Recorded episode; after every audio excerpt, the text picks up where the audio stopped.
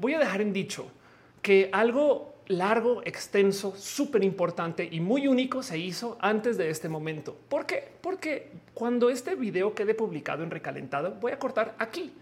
Entonces ustedes que llegaron temprano van a decir, yo me acuerdo cuando Felia se puso a hablar acerca de su OnlyFans y todo que lo va a ver ya en recalentado no va a ver todo lo anterior. Así que es lo único que tengo que decir. Y por qué no, si me lo permiten, vuelvo a arrancar el show para que quede grabado bien desde su momento donde arranca bien.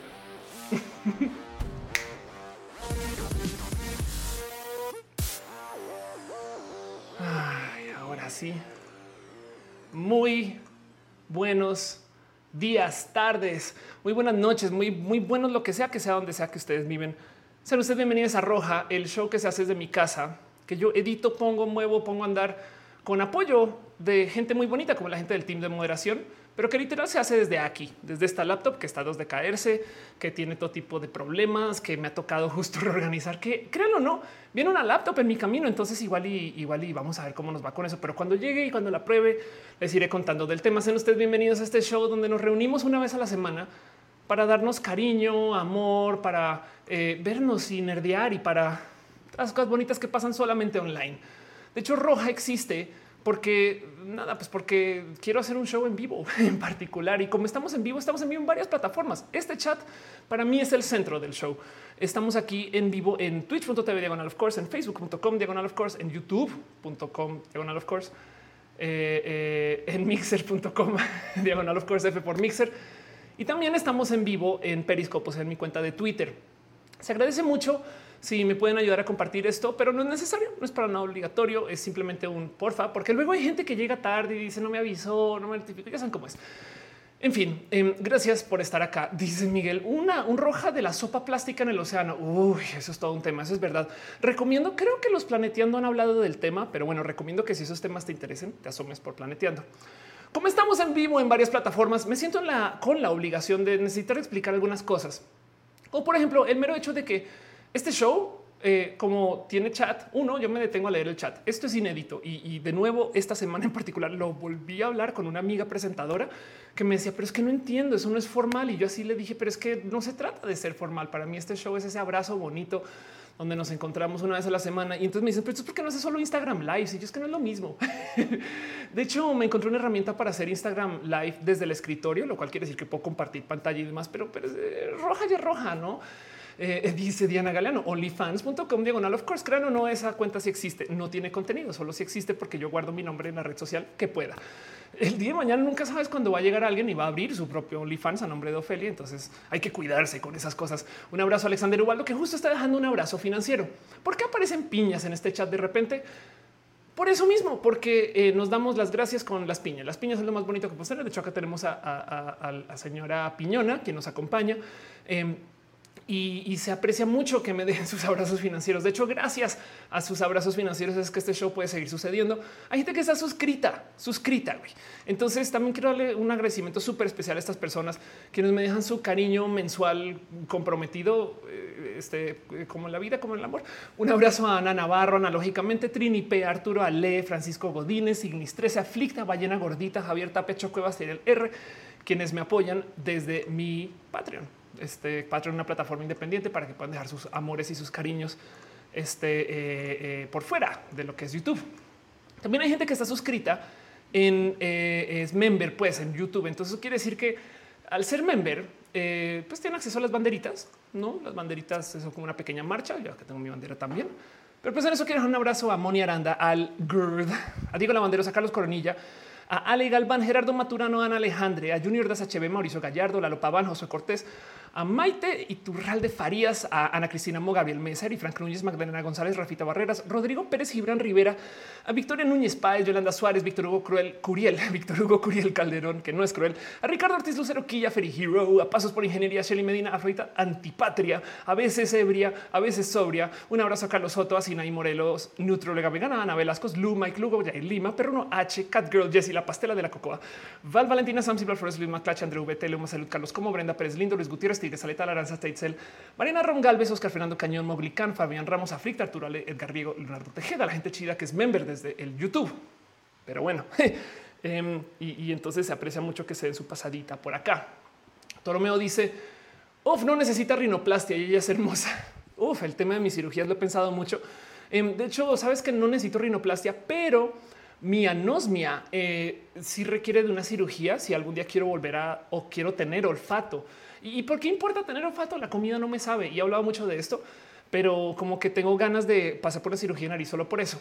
¿Cómo soy una vieja trans? Entonces, obviamente lo primero que pienso, bueno, si te vas a operar la nariz, pues de una vez, ¿no? Que hagan todo. Pero tampoco quiero operarme solo la nariz. Entonces, ahora me metí en este tren de, no, pero entonces ahorra para la feminización facial. Pero luego el otro día es como, no, sé si la necesito. Y ese debate lleva en mi cabeza como seis años ya vivo con el debate, ya le, saludo en las mañanas. Buenos días, debate de la nariz versus la anosmia versus la feminización facial. Em, algún día se solucionará, pero por ahora no ha llegado a ningún lugar. Entonces es un tema, de hecho, pero bueno. Dice Juan, ya hay un dislike, digamos que es un dislike programático de YouTube. Mónica dice, ¿quieres tener olfato? Más bien me gustaría probar la comida, ¿no? Soy como el robot que quiere ser humano. Pero bueno, Laura Sofía dice saluda, ne. Hola. Isabel dice transoliente. Em, dice Pierre, solo se quiere oler las cosas y disfrutar el olor y el sabor. Eh, porque, por ejemplo, para que entiendan mi anosmia, yo no puedo identificar entre la coca cero y la coca de dieta y la coca normal solo por su sabor. Pero bueno, eh, de hecho alguien me lo hizo eh, ver, ¿no? El caso. Dice Denis piñas por atrás. Exacto, tenemos muchas piñas por atrás. Em, y, pues nomás estaba dándole las gracias a la gente que está suscrita, que está dejando sus abrazos financieros mensuales, que no saben cuánto lo agradezco. No, no, no por hacer de menos a ustedes que me dejan sus cariños ahorita durante el show, pero nomás es que pues, es parte de mi promesa, no se suscriben, leo su nombre básicamente. Pero pues en eso un abrazo a Ismael Talamantes, a Sand Abella, Gustavo González, Juan José Albani, a Dizzy Morga, quienes tengo mucho, mucho, mucho cariño. Y pues por supuesto a la gente que está suscrita en Twitch Wister, Carnachita, Jorge Agarcúa, Dale Caro, Papi Crocs, Fausto Ceturino, Tía Letal, Super Singular, Daniel Hope, Bellorita, a Wisdom Harris, Carlos Cravioto, Héctor EGM6, a Musicarina, Pena Rubra, Hígado de Pato, Bacachán, Ballena Gordita, Eriola Sakura, Sofá Violeta, a Marilyn, Ram 18, Akiame 0207, Pibe 15, Memo Vidal Tutix, Moniunia, San Cocu 666, Minos Cowboy, que es la gente chida que está suscrita. Está Adri en el chat, dice yo, hola Adri, besitos. Em, este Jesse dice, no sabía que el factor necesario para saber esa diferencia. Ya en la lengua sabe bastante diferente. La verdad es que hay una cantidad ridícula de, lo que de tu capacidad de, em, este, de poder distinguir sabores que viene del olerlo. Por eso mismo es que cuando pruebas vinos es la copa entera está hecha para que metas tu hocico allá adentro y que puedas oler el vino antes de tomar. No todo eso, no?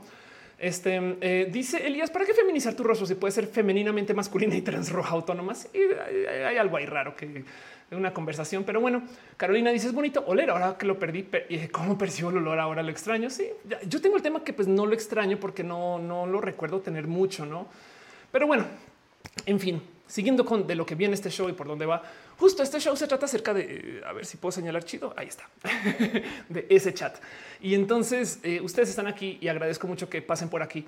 Ese chat es moderado. Hay gente chida que se toma su tiempo de venir acá para asegurarse que nadie se salga de su comportamiento y de sus buenas prácticas del amor y el cariño textero. Eh, y en eso le quiero dar un abrazo a Caro, Uba, Uriel, Fabián Monse, Jesse, Tutix, Arigado de Pato, Acusi, Denise Aflicta y Anisa Gama Volantis, de quien este, mucho podemos hablar acerca de los peluches que están acá atrás. De paso, eh, eh, un abrazo, unas felicitaciones también a Caro, quien apareció en un documental y, lo está compartiendo en nada. Se llama Esto Justo Puto Paraíso, que está en Filming Latino. chequen con Caro, pregúntenle eh, eh, nada, una cosa muy bonita para compartir. Pero bueno, Oscar dice, ¿en tus sueños hueles? No. Pero sí te voy a decir algo. Sí he tenido muchos sueños donde no me distingo o identifico trans, como que me despierto desde, ah, verdad. Pero bueno, Paula dice cómo se es un moderador. Habla con Caro, no te preocupes. Eh, Isaac dice olvidé ir por mi consumible y entonces aprovecho yo para hablar acerca de los consumibles. Todo el mundo viene a Roja con tiempo en la mano. Este show va a estar aquí por lo menos, por lo menos dos o tres horas, esperemos que cuatro. Y en ese tiempo, pues nos da hambre, nos da ganas de simplemente desconectarnos o de conectarnos más. Cada quien consume lo que quiere consumir. Hay gente que programa con chelas y hay gente que programa con Red Bull y café. Yo no juzgo a nadie y hay gente que programa con eh, estupefacientes eh, importados o, crecidos ahí en su propia casa. No, no juzgo a nadie, simplemente si usted consume algún consumible mientras ve roja, vaya por él y dese su tiempo no pasa nada. Lo puede ir pidiendo en Uber Eats o puede simplemente irle gritando en la ventana al tamalero que va a pasar ahorita. Pero bueno, Carlos Carabieto dice mi consumible viene en camino. Exacto. dice Bisuet, dar dislike para parecer interesante. Eres súper interesante, Bisuet. Laura Sofía dice eh, este, el chiste es que siempre he tenido COVID, por eso no vuelo a la comida. Es posible que sí, igual y, igual y yo traje el COVID a la, naturaleza o algo así, pero bueno. David dice eh, eh, que voy a por un sándwich Monte Carlo. Iré a prepararlo muy bien. Em, dice que Red Bull y café. hay programadores que, de hecho, si lo piensan, los consumibles hay como de dos sopas o consumes algo para conectarte más, no eh, eh, para estar así súper. Yo puedo ver el, código solo con pensarlo, o consumes algo para no, o sea, para desconectarte. No es como que o, te alejas de la realidad o te acercas demasiado a la realidad. No, eh, y cada quien con lo que sea que le lleve a sus procesos creativos. Digo, igual la gente que también se desconecta mucho de la realidad también puede ver el código que conecta las cosas. Entonces, así las cosas. Dice Isabel, ya fui por agua de panela. Muy bien. Aquí dice en mi pueblo no hay tamaleros laborando. Anda, em, dice Nick el mutante. Yo conocí gente que programa con pericos. Sí, pues por supuesto, te digo, es que de hecho hace nada hablé con un programador justo que me decía eso, que la diferencia entre los programadores de hoy y los del ayer es que los de hoy programan con café, perico, sabes, con estas cosas para estar así súper, mientras que los programadores de ayer programaban con chela, mota y otra cosa. Pero bueno, en fin, tiene raíz un experimento en el que unos programadores lo hacen con microdosis de LCD. Sé de mucha gente que trabaja día a día con microdosis y todo es muy bonito, ¿no? Pero bueno, en fin, ¿de qué va este show? Vamos a hablar de un tema en particular que me traigo muy cercano al corazón, como todos los temas. Y de resto, eh, vamos a ver cómo cosas que en la semana, un pequeño repaso de noticias y demás. Entonces, eh, ahí platicaremos un poquito más de las cosas casuales de la vida. Al final hay una sesión de preguntas y respuestas. Veo que están dejando piñas. Fran dejó un abrazo financiero. Muchas gracias, Fran. De verdad, mucho, mucho, mucho cariño contigo. Eh, lo aprecio mucho. gracias por ser parte de esto. Eh, y eh, nomás aquí está. Exacto. Alexander Igualdo Villa también dejó un abrazo financiero. Muchas gracias. Muchas gracias. En Facebook, la gente chida que está también dejando eh, su cariño y su amor. Gracias. Veo que Cat Power se suscribió. Entonces, gracias, Cat. gracias en general por, por, la vida. Pero bueno, de paso, hablando de Cat Power, sepan que esa idea de usar piñas ahí viene de Cat Power. Solamente quiero dejar eso en dicho, pero bueno, en fin. Sora Daiso que también se suscribe em, y Marilyn Ram dejó sus cheers. Entonces, pues eso se aprecia mucho sus abrazos financieros. La verdad es que eh, ese tipo de cosas me ayudan a ser más roja. Pero bueno, quiero arrancar este show formalmente y al parecer, dado que ya no se está cortando el audio, nomás corríjame con eso y dado que ya se ve bien, eh, me siento con la suficiente confianza como para poder decir, entonces hagamos show, hagamos show como debería de ser. Eh, como cómo se llamaba el santo de la web, porque ya no es San el Lázaro, sino es este, este millennial. y ahora se me fue y hice todo un roja del tema, no? Pero bueno, como diga ese santo, eh, entonces así le vamos a hacer. Monse dice, vemos y escuchamos de maravilla. Muy bien. que dice, you got this. Alía está llegando. Gracias por llegar. Nickel Mutante dice que todo muy bien. Muchas, muchas, muchas gracias, de verdad. Y entonces, eh, nada, hagamos este show formalmente. Hablemos un poquito de em, los coches autónomos. Y yo les tengo una pregunta. ¿Les gustaría a ustedes tener un vehículo autónomo? ¿Saben? Como que les gustaría a ustedes que su coche se maneje solo. ¿Lo han pensado alguna vez? Kat dice más roja. Entonces, mientras más suscripciones tu cabello sea pintando rojo, no sería súper divertido hacer ese experimento por ahora, porque también tengo que pagar por eso. Mientras más suscripciones, menos raíz. Pero bueno, em, dice si están haciendo bienes de amarillo, piña, piña. Sí, saben que me hace falta un sombrero verde una gorra verde. Ya estamos ahora que lo pienso. Ana Mar dice imposible Latinoamérica. ya hablamos de eso. Em, pero bueno, Herobit dice busca los ensayos de autónomos en la India. Ya voy para allá, no te preocupes. Eh, y entonces dice a mí me encantaría que se maneje solo. De verdad, me parece muy chido. Perfecto. Llevémonos eso un poquito al corazón y hablemos acerca de los coches autónomos que ya lo había mencionado en este show. Pero hablemoslo, nerdiemos. En este show se nerdea, vamos a nerdear.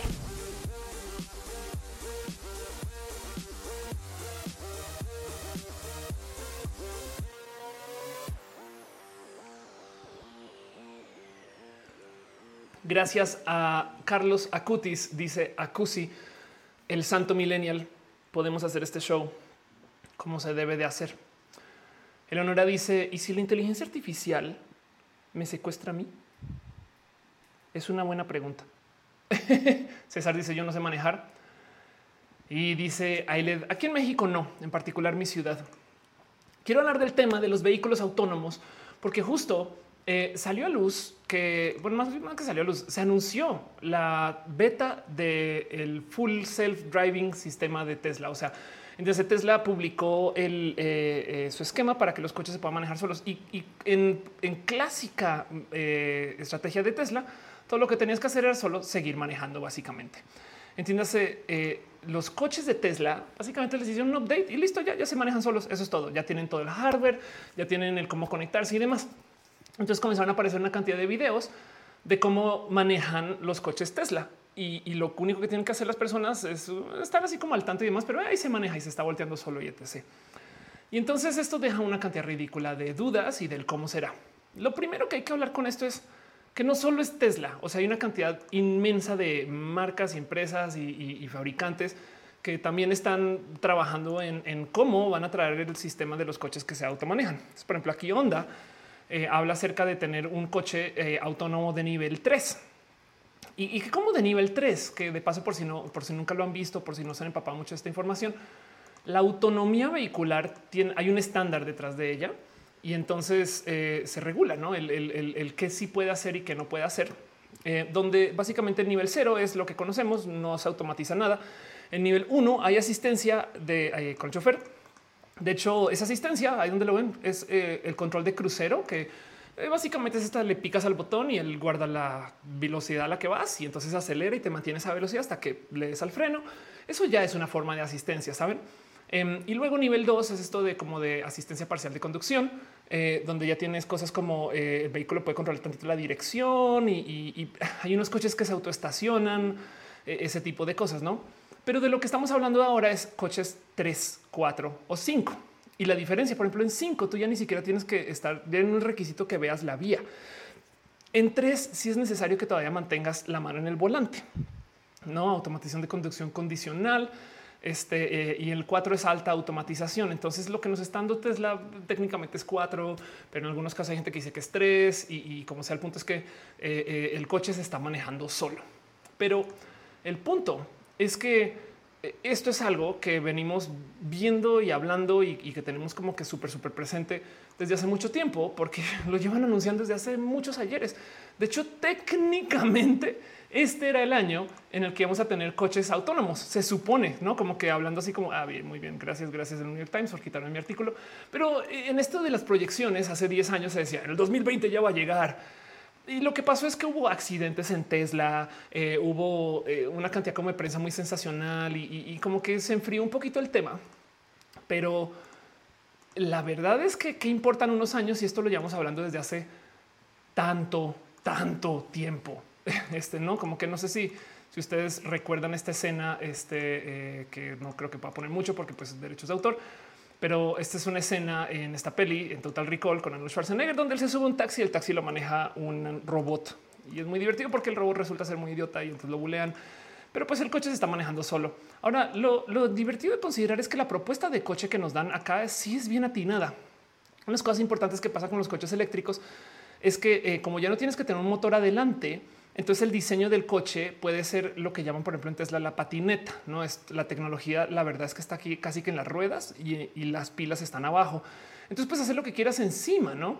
Y, en eso es impresionante que le atinaron a esto, no en particular, como que en ese tipo de diseños. Ese tipo de diseños también, eh, o sea, en Star Trek lo usaron que para los shuttles y estas cosas pero pues viene a ser exactamente lo mismo, ¿no? Que, el punto es que ya vamos hablando de coches automáticos desde, hace mucho, mucho, mucho, mucho tiempo. Herbie dice que no escucha la música de fondo. Ah, no hace falta la música mía, hace falta en general. Dice Nick, el mutante, ¿tú te lo recuerdas el vengador del futuro? Sí, exacto. Eh, solamente que en inglés. Dice Jesse dice: Pienso que para esos autos funcionan las calles deben de estar súper arregladas, todos los señalamientos y demás. Mónica dice: eh, Si espero lo suficiente, no será necesario que aprenda a manejar. Pues el punto y lo impresionante de todo esto, el por qué me salta el tema otra vez, aparte de que Tesla lo está publicando, es que em, tenemos esta noción de que estos coches están programados. Entiéndase que alguien se siente y le dice voltear a la derecha es en el carril de voltear a la derecha. La verdad del cuento es que los coches de hoy aprenden con aprendizaje de inteligencia artificial, machine learning. Entonces lo que necesitan es mucha gente manejando para que ellos aprendan a manejar como la gente que está manejando. Y, curiosamente, créanlo o no, yo sé que nos enseñaron que nuestras vías latinoamericanas son lo peor que hay en el mundo, eh, eh, y, entonces tenemos que lidiar con todo tipo de problemas. Créanlo o no, eh, las situaciones caóticas son buenas para estas inteligencias artificiales porque aquí es donde van a aprender a manejar Bien, una de las cosas que me saltó mucho y por qué me despertó este tema en general, el, caso de Tesla, es que si se fijan, hay un chingo de esos pilotos automáticos de Tesla que les vale gorro las instrucciones de la vía, eh, pero todavía lo hacen con seguridad. Entiéndase, por ahí unos videos donde el güey está en el carril del centro y va a voltear a la derecha. O sea, cualquier ser humano que quiera respetar la ley de la vida, de la, perdón, de la vía y de la vida también, se pasaría al carril derecho y desde ahí gira cualquier eh, tapatío o, persona, nombre usted su ciudad, inserte aquí su nombre de ciudad, se avienta desde el segundo carril y le vale gorro y cabrea, ¿no? En, este caso los Tesla no buscan cabrear, son muy seguros, pero sí se están aventando desde el segundo carril o, sí como que van así como con, así ah, por ahí puede que esté el carril, pero me vale gorro, yo le sigo andando. Y, lo único que les interesa, la verdad, es que sí mantienen distancia segura, pero en últimas las reglas de la vía no las respetan tanto por porque aprenden de otros pilotos o choferes o usuarios de Tesla que les han enseñado que así manejan. güey. Entonces la inteligencia artificial aprendió así. Em, dice Charlie, mi cora tapatío se alegró unos cinco segundos. Ándale, en, Guadalajara, cómo manejan de en fin. Eh, este dice Oliva, punto para Latinoamérica. Exacto. Em, dice Kigashan van a manejar igual a conductores de la Ciudad de México, pues van a, van a aprender de cómo maneja la gente acá. Exacto. Caro Hernández dice: ¿Te imaginas en las calles de Colombia? Acá no tienen ni señales de piso. Y es que lo importante aquí es que no las tienen que tener. De hecho, para que entiendan eh, el cómo estamos, como yo creo que está ahí un poquito como el malinchismo y programado, la verdad es que eh, lo, lo, aprecio mucho, ¿no? Cuando tú estás en el exterior y no y llegas a otra ciudad, una ciudad súper organizada, pues sí, como que está un poquito de hoy las vías, la gente súper respetuosa, no sé qué. Y ves estos como videos de, cómo son las lógicas de, ciudades caóticas y dices, güey, esto es la, esta es la teoría del caos en acción, no? pero les voy a decir algo en particular que puede que no tengan muy presente ustedes. Y esto es una realidad estadística de análisis de tráfico. ¿Cuántos coches han chocado en este video? Piensen en eso. Y resulta que estadísticamente, si bien si hay, o sea, las tasas sí son diferentes en los países muy organizados que los países organizados, las vías caóticas tienen un plus y, y, solo se los dejo ahí para que consideren que nuestro sistema no está tan mal cuando tú andas en un coche, tú consumes mucho espacio volumétrico. Entonces, si todo el mundo respetara todas las señales de todas las vías, la ciudad entraría en caos. el sistema de tráfico, como está medio colapsado en cualquier ciudad donde sea que vayan, pide que la gente sea un poquito irrespetuosa y que de hecho, eh, por ejemplo, en Bogotá esto pasa mucho, que los coches, o sea, si hay tres carriles, básicamente lo que dicen los colombianos es, no, hay cuatro carriles. Saben, es como de, pero hay tres carriles pintados. Exacto, hay cuatro carriles. y, entonces así se organizan, ¿no? Y la gente maneja muy cercano, muy pegado. Pero eso hace que de cierto modo entren más coches en la vía porque pueden. Yo sé que no van con lo que dice la ley, no o como debería estar organizado, pero pueden. Y eso, curiosamente, y estoy hablando estadísticamente hablando, es tantito más efectivo que si la gente respetara todas las señales de la vía. Y entonces, créanlo o no, por ejemplo, hay ciudades europeas que han hecho por experimento, y esto lleva ya décadas, ¿eh? han hecho por experimento eh, el, pequeño, el, ejercicio de eliminar las señales de tráfico para que las calles sean más seguras. Ofelia, ¿qué estás diciendo? ¿Cómo que las calles sean más seguras?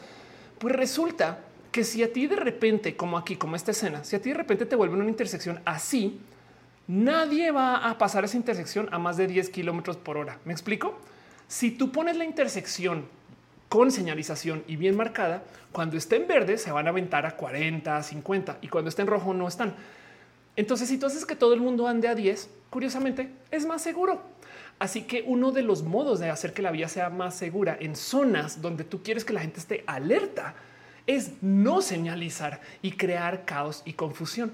Es curioso, pero pues es que eso es la lógica del vehículo. Si tú estás así como de güey, en cualquier momento me sale un güey acá y entonces estás así todo el tiempo. Mientras que si todo es como que solamente eh, la autopista libre así, pues tú vas a dejar que el coche pase como pase. Es curioso. Em, y entonces eh, eh, es parte de, cómo nos enseñaron que pues que el sistema súper señalizado, la autobahn, tal y tal, y es de, o sea, pues sí, pero no siempre.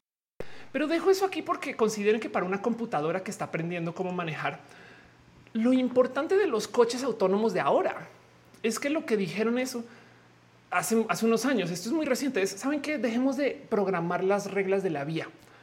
Más bien enseñémosle a los coches a manejar como personas y que aprendan y que hagan tantita inferencia. Por eso digo que lo que me impresionó es ver que los coches Tesla se aventaran desde el segundo carril, no cabrían, pero se avientan. Me explico, es como de, pues claro, porque así manejaría alguien, ¿no? Dice Nick, en Cali hay hasta seis carriles en vías de dos. Exacto. De hecho, en Cali, en Medellín pasa mucho que, exacto, pintan dos y es de hay seis y línea de motos. Pero bueno, altos tres manejar así. Sí, de acuerdo. Ana María Costa dice la rotonda de los Leones y Simón Bolívar en los que eh, los regios es la excepción de la regla. Anda. Em, Gerardo dice veo gente quejándose por falta de señalización. Pues sí, por supuesto. Eh, este patinajera dice tiene que visitar el Estado de México y sus confusas carreteras. Em, y dice Chris no lo había visto así. Sí, yo a mí también me saltó mucho y fue divertido de, de aprender. Garra dice los Teslas van a aprender a poner banda a todo volumen en su radio. Exacto. Sergio Loldo se dice: Yo quiero un carro que se mueva solito por Bogotá sin estrellarse. Ya me María. Pues Jeremías Cercol y dice: eh, Eso en las calles de Argentina será muy interesante de ver. Hasta insultarán los Tesla. Em, eh, eh, y eso dice Capac Sonco. Tengo fobia conducir automóvil. Necesito un coche autónomo. Sí, entonces quiero dejarles eso así como sobre la mesa para que consideren que este cada que se habla de los coches autónomos, yo soy de esas personas que lo primero que dice, ah, esto no va a funcionar en mi ciudad, güey, ya no has visto cómo manejar en mi ciudad es un peligro. Sí, sí lo es. Pero eso eh, justo es lo que buscan las personas que hacen ese tipo de desarrollos. Y créanlo, ¿no? Em, por ejemplo, esta es la, guía de... Eh, a ver lo traes de, preparación. La guía de que tan listos están varios países para, para recibir coches autónomos y, para que entiendan el, país más, al parecer más preparado, más organizado para, tener coches autónomos, Netherlands, luego Singapur, Estados Unidos. Pero ven acá está México, no 19. De hecho, en México hay menos caos que en la India, al parecer, o, al parecer está más conectado que. Y lo digo porque quiero que consideren que esos son los países que tienen las personas que fabrican estos coches en mente, no como que dicen, ok, vamos a arrancar con estos países. Y, entonces, ¿qué van a hacer con México en particular? Bueno, México ya tiene una, por ejemplo, una cantidad de coches Tesla andando por ahí, que todos esos Tesla estarán levantando información para enseñarle al piloto automático. Dice eh, Alia en el semáforo, perdón, en el centro de Querétaro quitaron semáforos y solo queda el uno a uno confiando en la buena voluntad de la gente. Y hay que ver las me gustaría ver las estadísticas detrás de eso. Capaz si sí es inseguro, pero, pero el punto es que si, si fuera súper rígido, Em, no necesariamente es más seguro. Musicarina dice Gabriel Iglesias cuenta un chiste que en India si hay un accidente la prioridad es esquivar la escena, pero si hay demasiado tráfico incluso pasan sobre los accidentados. Em, eso significa que eso aprenderían los vehículos autónomos, pues es probable que los vehículos autónomos sean un poquito más eh, eh, como que cuidadosos. Imagínense que el estilo de manejo de los vehículos autónomos es como manejaría una abuela muy precavida que puede ver bien. Saben como que sí, sí le da distancia a la gente, pero de resto aprende a manejar como maneja la gente, porque, porque manejar como dice, como dicta la vía. No, no, no, no, no es natural. O sea, hasta generaría confusión y quién quita que haya generado confusión. Em, de hecho, los verdaderos retos de los coches autónomos son otros. Eh, curiosamente, al parecer hay un problema de que mucha gente se marea en coches autónomos. Y esto, cuando vi esto fue como de no entiendo por qué esto es un tema. Si hay taxis, no es como que esta gente también se marea en el Uber o, cómo funciona, no? Pero pues sí hay gente que justo reporta eso. Entonces, ¿cómo hacemos para que lo más complejo, de hecho, es que hay mucho rechazo a los vehículos autónomos? Y cuando digo rechazo es en Phoenix, Arizona, hizo un experimento masivo de poner un sinfín, bueno, un, sinfín, un buen de coches eh, por parte de Waymo, Waymo, por así decir, como una competencia de Uber y entonces lo hizo para ponerlo a prueba a ver cómo funcionaba. Em, y pues nada, la gente les comenzó a eh, tirar piedras a los coches o la otra es se paraban enfrente de ellos. Em, eh, que como no, básicamente no, no, no querían que, funcionara. Entonces ahí venían, veían un coche autónomo y pues como el coche autónomo no va a ponerse agresivo, con que te pares enfrente ya le arruinas el día a ese coche porque no, no, no se va a dar la vuelta, no, no va a ser nada aventado. Pues entonces ahí se quedan como idiotas tomándose su Starbucks o quién sabe qué. Em, mientras le boicotan el ride a alguien, no de paso que lo pidió es de güey, quítate, no? Eh, pero, pero pues entre que eh, eh, les tiran piedras. De hecho, también hay gente que les rompe las, las llantas, las ruedas, las, o sea que vamos a ver a qué lo traduce Google aquí. Em, que literal los boicotean. Me explico que no, no, quieren que existan estos coches y entonces ahí, lo tienen un neumático cortado, una pistola apuntada, matones en la carrera. ¿Por qué furgonetas autónomas? No, güey, ¿por qué las furgonetas autónomas de Waymo reciben tanto odio? Y pues sí, hay mucha gente que está en la industria automotriz o de transporte que no les gusta, o sea, que literal lo hacen porque es que, güey, es que eso no, no lo van a poder hacer. Yo no quiero que esto exista, pero pues esto es como tratar de tener los iPhones agarrando el iPhone de la gente en la calle tirando al piso. No, yo creo es como de qué vas a hacer, güey. La empresa lo va a seguir haciendo. Eh, Diana Martínez dice cómo reaccionar la tía que no usa tecnología a un taxi autónomo. Em, anda, Asmut dice si con luego los taxistas salieron a protestar con esto, queman la ciudad. Ana María Costa dice lo mejor de los dos mundos. De hecho, dicen que la imprudencia de la impericia es la que hace accidentes en la juventud y la pérdida de reflejos es lo que hace los accidentes en la vejez. Ándale. Eh, Volante dice yo me mareo con algunos videojuegos. Daniel Hope dice todo el problema ético. Mónica Gavilanes dice yo quiero que alguien maneje por mí. Chris B dice si manejan con la regla del pie de la letra serían fácilmente chocados, por ejemplo. Em, eh, y Leonora dice, eh, perdón, ya te había leído. Uriel dice: ¿Quién diría que los Tesla están haciéndolo eh, de escáneres andantes con sus unidades vendidas? No buena administración. Em, pues sí. Y, entonces los coches autónomos, la verdad, verdad es que viéndolo de Tesla, luego te cae el 20 que ya están aquí, no? Y, y, lo único que hace falta es que la gente como que lo entienda, lo vea, lo procese, porque del otro lado, si lo piensan, ¿cuánta tecnología tenemos acá? Me explico. O sea, ¿Cuánto poder de procesamiento necesitamos para ponernos orejitas de perro y de gato? Pues claro que tenemos la tecnología para poder procesar el cálculo de rutas y manejar un vehículo. Ahora, claro que esos vehículos tienen que ser ágiles en tiempo real, tienen que estar conectados, pero pues en fin, tienen que manejar una cantidad de variables inmensas y pues por supuesto que el mundo es grande y amplio. Pero como sea la tecnología está aquí desde hace un tiempo. Más bien la pregunta es cómo, cómo van a hacer para que funcione y qué va a pasar cuando llegue y quiero nerdear de eso. Gustavo dice la resistencia al cambio, siempre presentes. Exacto. Acusi dice mientras no me quite mi música, mientras conduce todo bien. Diana Martínez dice cómo reaccionaría mi tía que decía que los robots son demonios que poseen maniquíes orales. Carolina Muñoz dice tal vez todavía se está acostumbrando al contacto a la persona eh, que le da el servicio em, y se radica yo. Lo interesante va a ser las legislaciones correspondientes. Si va a llegar un accidente, ¿quién es responsable? ¿El programador, el dueño, nadie? Sí, de hecho eso es todo un tema ya porque ya han aparecido accidentes. La verdad es que el dilema ético del eh, coche eh, automático es alto, porque si un Tesla, pongámosle nombre, si un Tesla va bajando por la carretera y ve a una persona enfrente y tiene que clavar los frenos, pero al clavar los frenos puede asesinar a la persona que va adentro, o sea, su dueño. Y, y, si decide no clavar los frenos, sino llevarse a esa persona, asesina a esa persona, pero salva al dueño. ¿Qué va a hacer Tesla?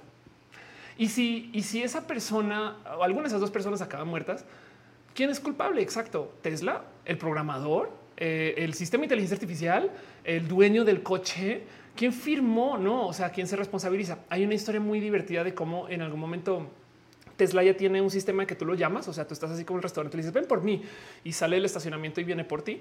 Y en ese tramo, en algún momento se pasó un alto un Tesla y entonces la policía estadounidense que tiene tiempo para estas cosas fue y entonces se para enfrente del Tesla y no hay nadie adentro.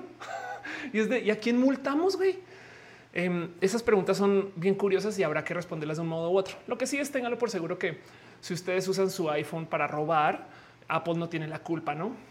Pero bueno, Gama Volante, si me recuerda cierta historia de un tren. Exacto. Josh Rodríguez dice: sería el dilema de quién tiene la más probabilidad de sobrevivir. Eh, este Denise dice: Vamos a tomar decisiones éticas. Gerardo Maturano y se me imagina una computadora haciendo de todo al ser humano, como en la película de Wally.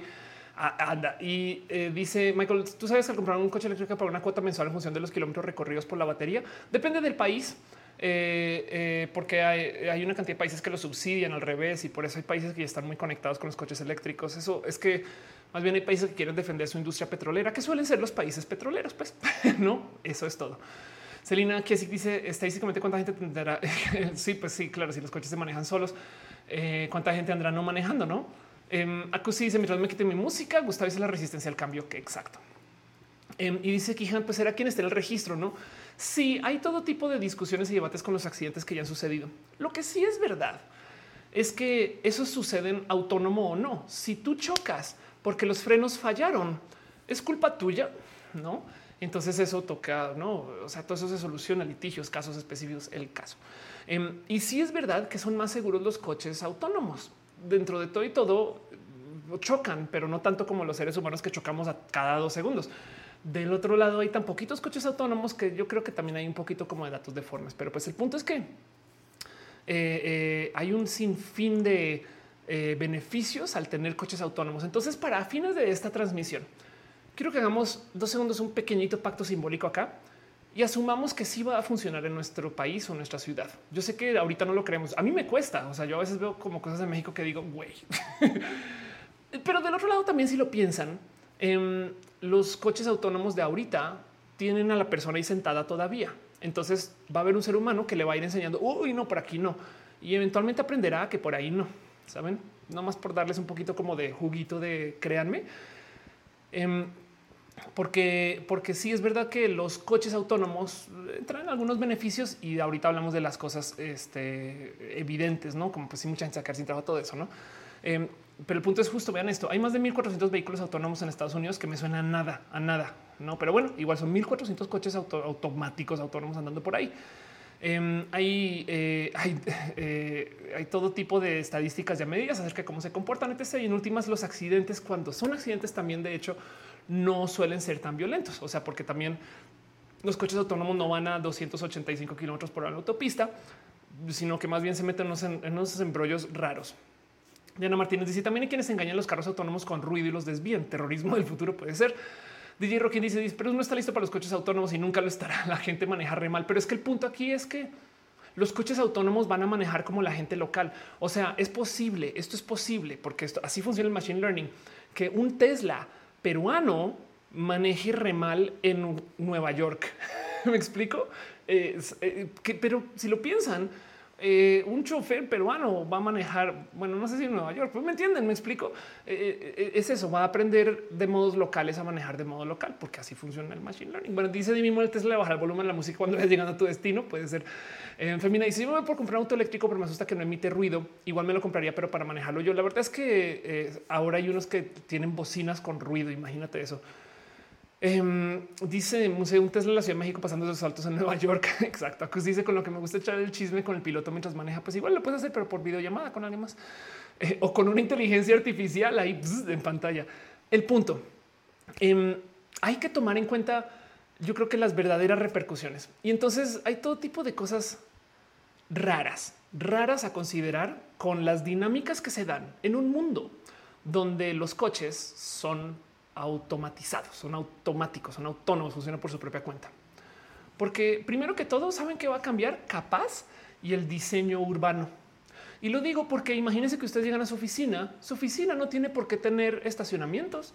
O el estacionamiento más cercano puede estar a 20 kilómetros de distancia, pero tú le dices al coche, ve, güey, y tú subes a tu oficina, no sé qué, lo y después cuando llegas a salir, oye, vienes por mí, sí, güey, y viene por ti y listo, se acabó. Es más, puede no necesitar de estacionarse. Voy a la plaza, voy a comprar algo, me bajo del coche y el mendigo se queda dándole vueltas a la cuadra. Feliz, güey. No, por tres horas. Saben, eso puede suceder. Em, otra cosa que puede que suceda con los coches autónomos es esto me divierte mucho leer, pero pues puede ser verdad. Es que me divierte porque igual y lo hacen, sobre todo en nuestros países. Pero la otra cosa que se está esperando es que la gente consuma más alcohol. Entonces, curiosamente, hay como esta como rara presión por parte de la industria del alcohol, no como que lo mercadean. No fue raro. Se han dado cuenta, no se dieron cuenta que hace nada Tesla eh, hizo que fue una bebida alcohol, en fin. Eh, y es por eso, es porque si hay coches autónomos, la gente pues, no, pues puede andar peda y cruda y ya y manejan igual. Em, y la otra que puede ponerse bien complejo de procesar es que eh, en Estados Unidos yo sé de gente que ha hecho esto, eh, me parece un poquito como excesivo, pero hay gente que lo ha hecho. Y es que tú, mucha gente toma, no mucha gente, pero sé de gente que toma Uber entre ciudades. Entiéndase que tú pides un Uber en la Ciudad de México y le dices vamos a Querétaro a 200, 300 kilómetros y lo hacen y te cobran y te cobran tantito por volver. La verdad es que eso lo puedes hacer ya. O sea, sí, claro que sí lo puedes hacer. Solamente que hay que negociar con el güey del Uber. No de oye, me llevas güey. Y el güey así de no, pues yo en mi casa ahorita, bueno, no, pero, pero como sea, eso sucede ahora cuando se trata de coches autónomos. Igual y eso se estandariza más. No te subes a un Uber y literal Uber te puede llevar muy lejos porque qué vale gorro que vuelva a la mitad de la noche. O sea, no tiene que considerar que, que, volver es algo cansado, no tiene que dormir en un hotel para volver, no? Entonces, capaz el transporte intraciudad se vuelve más presente en un mundo donde hay coches autónomos. Dice eh, Jessy, por otro lado, cerveceras haciendo cerveza sin alcohol para manejar sin problemas. Dice yo, y si te quedas dormido, pues un coche autónomo, o sea, te lleva igual, ¿no? Luis Miguel dice que van a centrar más comodidad, la necesidad se vuelve ridícula. Em, dice José Córdoba en la serie Upload de Amazon tienen hasta sexo en coche autónomo. Anda un, media Vigo dice si la gente va a poner pedo borracha, entonces ya no hace falta el carnet de conducir. No, para nada. Sí, justo ese es el punto. Em, Eduardo Permac dice cómo será el tema de la inseguridad en los coches autónomos. Alertarían automáticamente a la policía si alguien intenta saltar un semáforo. Eh, sí. Denise dice igual hay quienes programan consideraciones bioéticas y consideran animales no humanos como igual y se tiene que escoger entre salvar una cama de perritos y un humano que eligen. Eso vendrá, eso lo va a solucionar el machine learning. ¿eh? Eh, Tromeo dice que ella empieza la más draga. Eh, vayan a ver la más draga. Cristian dice que en Argentina son reatrevidos los taxistas. Me han, acosado más de una vez.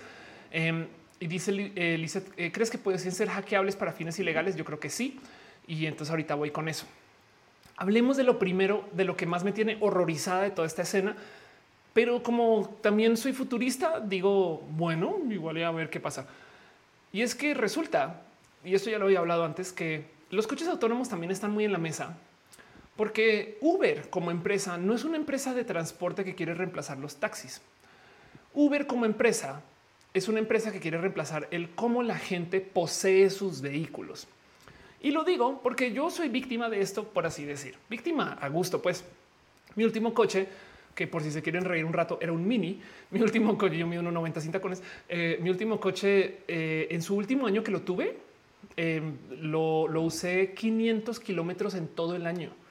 O sea, le puse gas una vez. Y para que entiendan, yo soy muy de la cultura automotriz. O sea, yo hice cartismo de chiqui, tengo una licencia de piloto automotriz que hice también menor de edad y toda mi vida he estado muy rodeado. O sea, yo tuneaba coches cuando vivía en Yo le puse nitro a, una Cure RSX que tuve. Me explico como que yo, yo me gozo mucho la, cultura automotriz. Em, pero cuando llegué a México, México me enseñó a no manejar. Tu momento de no olvídenlo. Esto es, o sea, aquí no se le puede tener gozo a manejar. Y entonces lo dejé ahí guardado y, lo de comencé, comencé, a caminar mucho, a, hacer, a usar millones de modos de transporte diferentes. Y sí, sí uso Uber. Un día me senté a hacer el cálculo de cuántos Uber podría usar al mes, bien controladitos, que fueran de cierto modo el equivalente a un pago de un coche nuevo, digamos una camioneta, o un coche caro. Y me hizo sentido, como que no mames, puedo usar Uber todo el año. Y eso es el equivalente a estar pagando el lease de una camioneta, ¿no? Pero no tengo camioneta. y no tengo que pagar mantenimiento, ni tenencia, ni gasolinas. Simplemente viene un güey y me lleva. Em, o una chica, ¿no? Y entonces eh, como que me cayó el 20 que un poquito eso es lo que busca Uber, porque Uber ahorita se está presentando como esta empresa que justo quiere reemplazar a los taxistas y demás. Así se abrió puertas con el mercado. Pero es una empresa tan grande del mundo de la, inversión, ¿no? Que sus planes son un poco más magnánimos que eso. Y para que entiendan, LinkedIn creo que existió por nueve años antes de que hiciera un dólar. O sea, la empresa perdió dinero por nueve años y luego apareció y ahora, ahora se está encontrando. Cuando Facebook salió a, la venta de, bolsa, o sea, cuando se listó en el mercado su IPO, todavía no habían solucionado cómo iban a hacer dinero. No, esas empresas piensan así. Uber en particular es una empresa que justo aparte de eh, sí están cambiando el sistema de transporte. La verdad es que Uber en particular quiere cambiar a pues básicamente sus choferes por sistemas automatizados. Y, entonces eso está de entrada es culerísimo si lo piensan, porque Uber se así se apoyó, abrazó a sus Uberistas para que los defendieran, no? Pero en cualquier momento en los próximos cinco años les va a decir, bueno, te acabamos de reemplazar. Y de paso, lo que está buscando hacer Uber no es ser dueño de los coches, sino Uber está buscando ser eh, eh, contratista de alguien que sea dueño de muchos coches así automáticos, autónomos y que vía Uber la gente los contrate, lo cual también puede ser automatizado si lo piensan. O sea, se vuelve dinero solito solo por existir, solo porque sí. Em, y entonces eh, pensemos en qué significa que la gente ya no esté comprando coches, sino que literal solamente esté rentando los rides y que los esté rentando con un sistema autónomo que es autosostenible. Curiosamente, Uber, eh, o sea, ¿por qué pienso yo que Uber tiene esto muy en mente desde hace mucho tiempo? Porque si no lo hacen, no hacen dinero. Uber pierde dinero. Uber no es rentable. Entonces, eh, el camino para la rentabilidad de Uber es tener autos autónomos, lo cual quiere decir que esto viene porque viene. Saben? Esto no es como ah, sería algo con lo que van a experimentar. No, esto es algo que si no lo hacen, eventualmente la empresa deja de existir. Entonces, tengo por seguro que Uber se va a aventar para allá.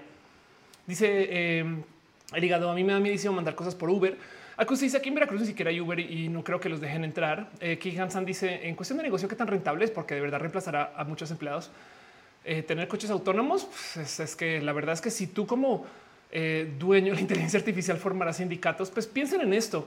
Si tú eres un dueño de 10 vehículos y estás contratando a un ser humano para que los manejen dentro de Uber, esas personas van a tener un, pero así deseo infinito por no contratar a esas 10 personas. Saben, es que también los Uberistas van a salir jodidos acá porque los dueños de las flotas de coches si esos coches se manejaran solos y no habría que pagarle a nadie, güey, ¿para qué contrato? No saben, es que pues, vean el peligro que hay. o sea, en fin, em, dice eh, Michael, eh, te decía el costo de la batería del coche eléctrico, porque por ejemplo acá en España el coste mínimo mensual para alquiler de batería son 30 euros. wow, em, eh, es alquiler de la batería, o sea, es un pago mensual. Em, dice Monse, es buena pregunta a los sindicatos en México, igual y también aprenderán corrupción. Eh, dice Sandra Bella, pero los choferes de Uber ya dan miedo también. Isaac Rebolledo dice, es verdad, yo una vez hice un análisis de costo y me salía mucho mejor usar Uber siendo soltero que comprar un auto. Tania Ramírez dice, ¿por qué la gente eh, alta le gustan los mini? Ya van varias personas altas que me dicen lo mismo. Es, ¿Sabes por qué, Tania? Por el mismo motivo que la gente con cabello liso queremos rizos, la gente con cabello rizado quiere cabello liso. Pues, por el mismo motivo que la gente que vive en departamentos quiere casas, la gente que tiene casas quiere departamentos. Eh, Celina aquí eh, dice qué pasaría con las licencias si quedan los gobiernos para recaudar dinero. Pues técnicamente las licencias son un modo para recaudar dinero, pero sí es impresionante, ¿no? Irina dice recientemente vi que Didi tenía ya unidades de Tesla y aunque en ciudad, aunque en ciudad aún no se puso al modo autónomo, creo que ya es un avance bien cañón. Y Bit también, Bit lanzó con Teslas, em, lo cual quiere decir que en cualquier momento esos Teslas se pueden volver autónomos y ya están. Pero bueno, em, dice Jesús, yo soy chofer de Uber y acabo de llegar por Santa Bella y entonces estoy hablando de una cosa horrible, tápate las orejas y di la, la, la, la, la, la, la, la. Porque el punto em, es que eh, Uber ha ido experimentando desde hace muchos años el cómo reemplazar básicamente su flota o algunas, algunos componentes de su flota con coches autónomos. Eh, y curiosamente, o sea, ahorita esto es el marzo 10 del 2020, están hablando de cómo solo tienen dos vehículos y solo funcionan durante el día. Pero esto es Uber. No, la competencia de Uber, Waymo, sí se aventó con toda, con toda. Y también es el por qué esto es un poquito noticia. En Waymo, pues primero que todo en Phoenix, Arizona, ya hay una cantidad ridícula de vans autónomas. Eh, y, pues le están abriendo la llave cabrón. Y no solo eso, sino que aparte de abrir la llave, están compartiendo sus datos. Esto lo, lo presenté en el roja pasado, pero Waymo básicamente eh, eh, que, vean esto. Es la unidad autónoma de Alphabet. Anunció que abrirá sus vehículos totalmente autónomos a todos los clientes de su servicio de transporte compartido en Phoenix, Arizona. Em, antes solamente permitió unas pocas personas seleccionadas. Ahora más de mil personas podrán viajar en vehículo Waymo sin un conductor, un conductor de seguridad humana en el asiento delantero. Que de paso, ojo, porque eso, porque lo que estaban haciendo es que había una persona adelante que no estaba manejando. Ahorita ya ni siquiera va a estar ese ser humano. Y los datos que se levanten en Phoenix se están compartiendo con quien los quiera, básicamente para mejorar los otros coches autónomos. Entonces, mientras más coches autónomos golpeen la vía, más van a estar presentes. Em, dice eh, Acusi, reconoce mayúsculas. Ah, mayúsculas. Silvia López dice: Paso un minuto, saludos, gracias por estar por acá. Em, dice Fer te me acabo de maltripear pensando cómo será el contrabando con camiones. Sí, ahorita vamos para allá. Él dice: los minis son lindos, también es verdad. Em, dice Sand, eh, Bella, los humanos no somos redituables. Sabes que depende para trabajo creativo, sí, para trabajo talachero, no. Pero desafortunadamente hay mucha gente que, pues, no, que organizó su vida para hacer trabajo talachero y, es muy cruel, no quitarles eh, su seguridad, su espacio, su en fin.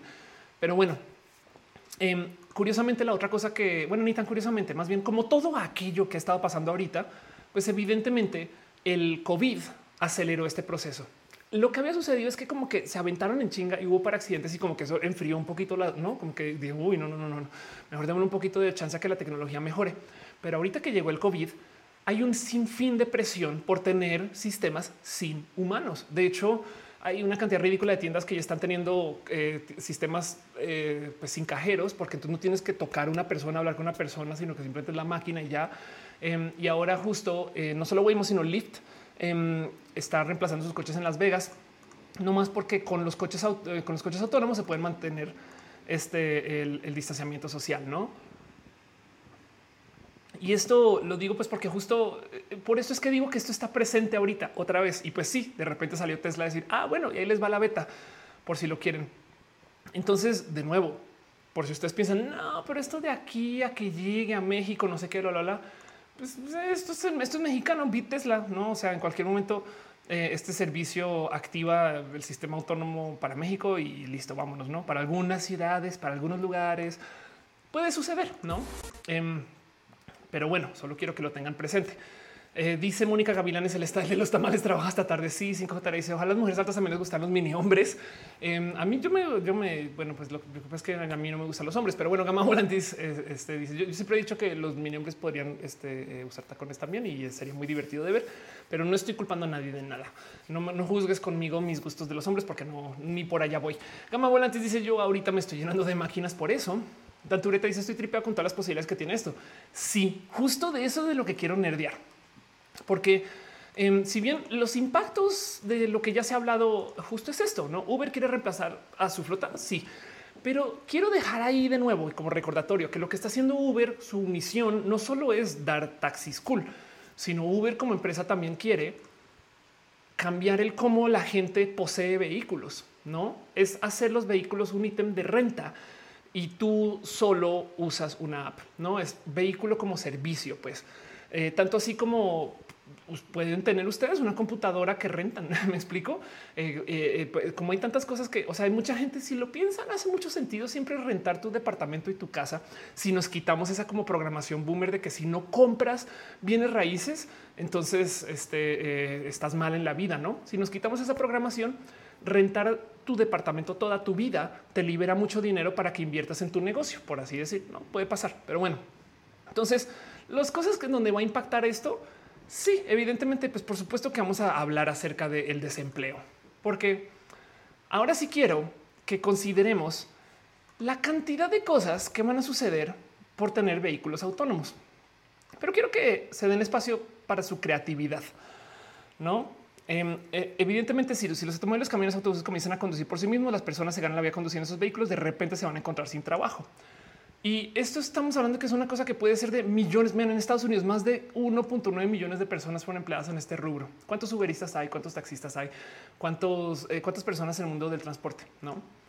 Luego la otra cosa que puede suceder, hablando de consecuencias, es que si vamos a tener un problema con el cómo los coches autónomos se pueden usar como armas. Esta noticia me dio mucha, mucha, mucha risa porque usaron este vehículo prototipo de Google Em, para decir el FBI advierte que los autos y conductor podrían usarse como armas letales y a que nos ponen me, me, hola, soy un arma letal, vengo a asesinarte. mira cómo parpadeo.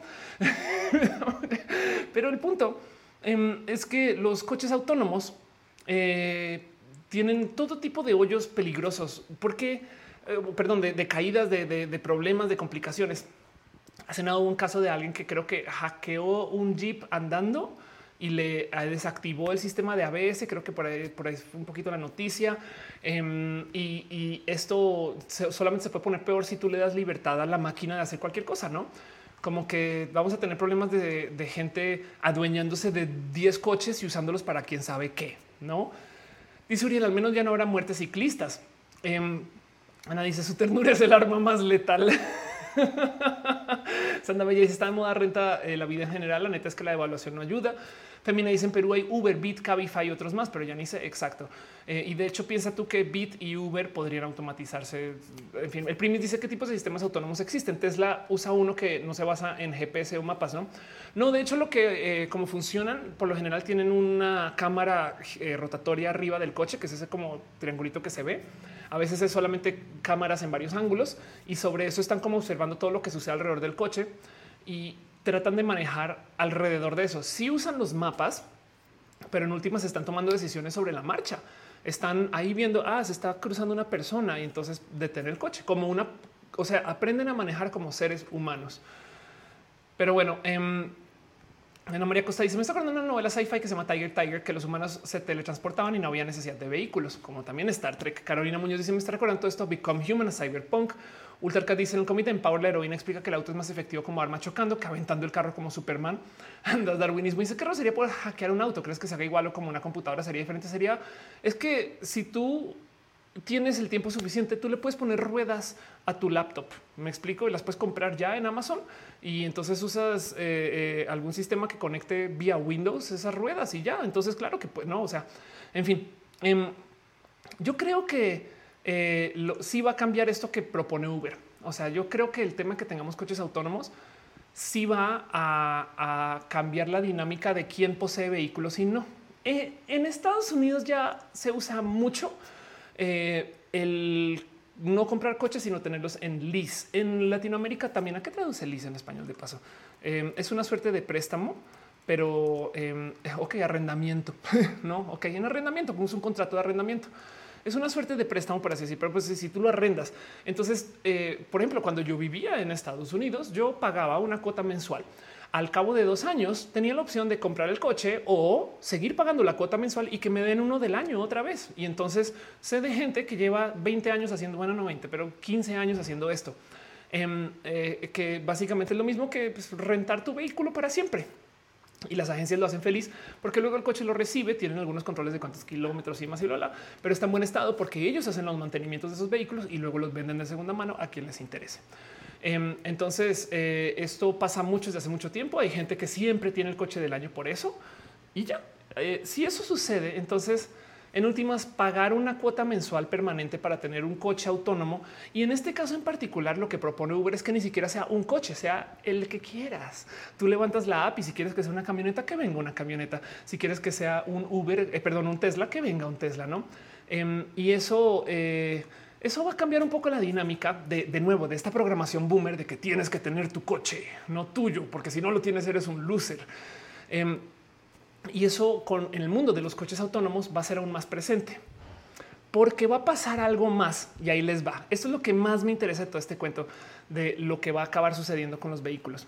Y es que sí, sí son más seguros los coches autónomos. Entonces, ¿saben a quién le interesa eso? A las aseguradoras. Y como dice Ultra capitalismo, exacto.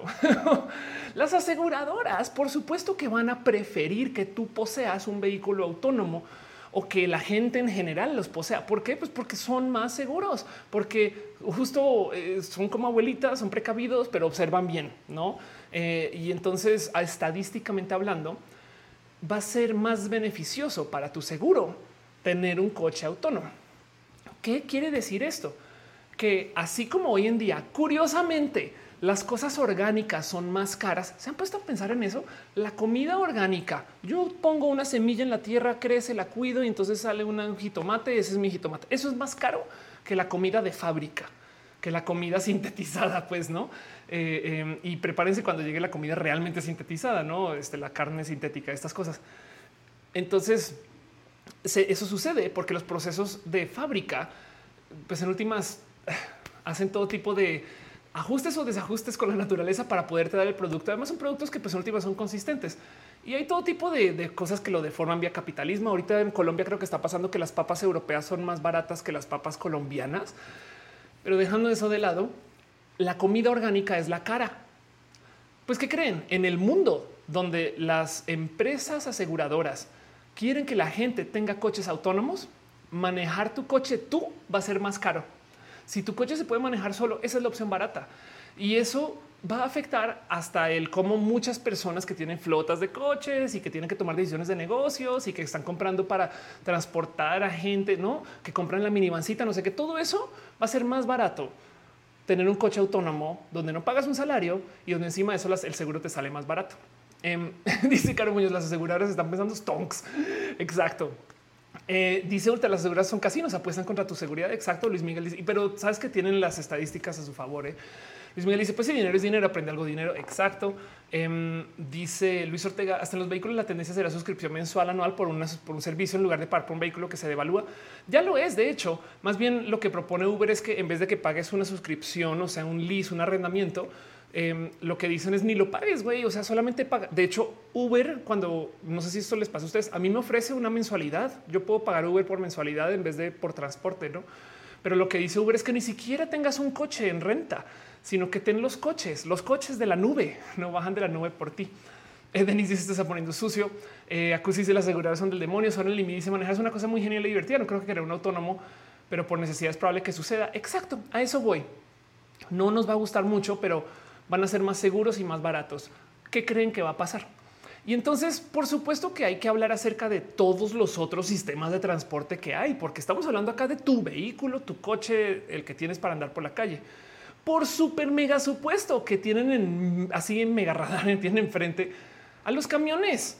Claro que, la, claro que se están eh, diseñando este, eh, camiones autónomos que van a darle, pero en la recta van a darle un golpazo así de nariz a toda la industria de camioneros, traileros, de, eh, gente que vive de este transporte. De hecho, hasta los mismos, eh, la misma infraestructura del transporte puede verse muy afectada.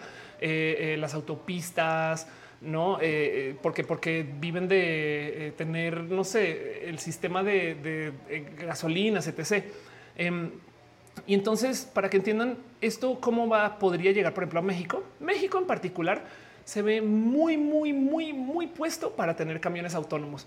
Y lo digo porque para poder estar en el TEMEC y en el NAFTA, México tiene que cumplir con estándares de autopista. De hecho, les voy a decir algo. No sé si esto a ustedes les parezca mexicanos, pero gente de Sudamérica, acompáñenme dos segundos de esta historia nomás para decirles o, o les comparto que la gente mexicana, si bien son un caos vial por naturaleza, el momento que entran a la autopista, con la excepción de dos o tres personas bien orates, son personas que saben manejar en autopista. Eh, yo me topo con que usan carril izquierdo para pasar, las luces señalizan carril derechos, no? Y es como que y, está cero monitoreado, pero de vez en cuando hay federales. Bueno, ahora este Guardia Nacional y, como que hay tantito de respeto por la autopista, como que siento que mágicamente la autopista, la cultura mexicana no es esa como del caos, eh, no en todas las autopistas, pues. Y, y, en eso, eso también responde a que la vía está como diseñada para eso. De hecho, las vías, las autopistas mexicanas son muy buenas. Yo sé que hay todo tipo de problemas, que, la caseta, la salida de mi pueblo está tomada, todas esas. Yo sé que eso pasa. Pero del otro lado, claro que puedes manejar de aquí a Monterrey por una sola autopista, ¿no? Em, y, manejar, manejar, ¿no? O sea, eh, la verdad es que eso, eso sucede. Eso va a traducir a camiones automáticos. ¿Me explico? Dice Caro, México cumpliendo con compromisos. Los camioneros, taxistas. Eh, dice eh, Gigi, te encuentras uno que trofeo, pero son más tranquilos. Exacto. Sí. Em, Eduardo dice este, ah, eh, las mayúsculas.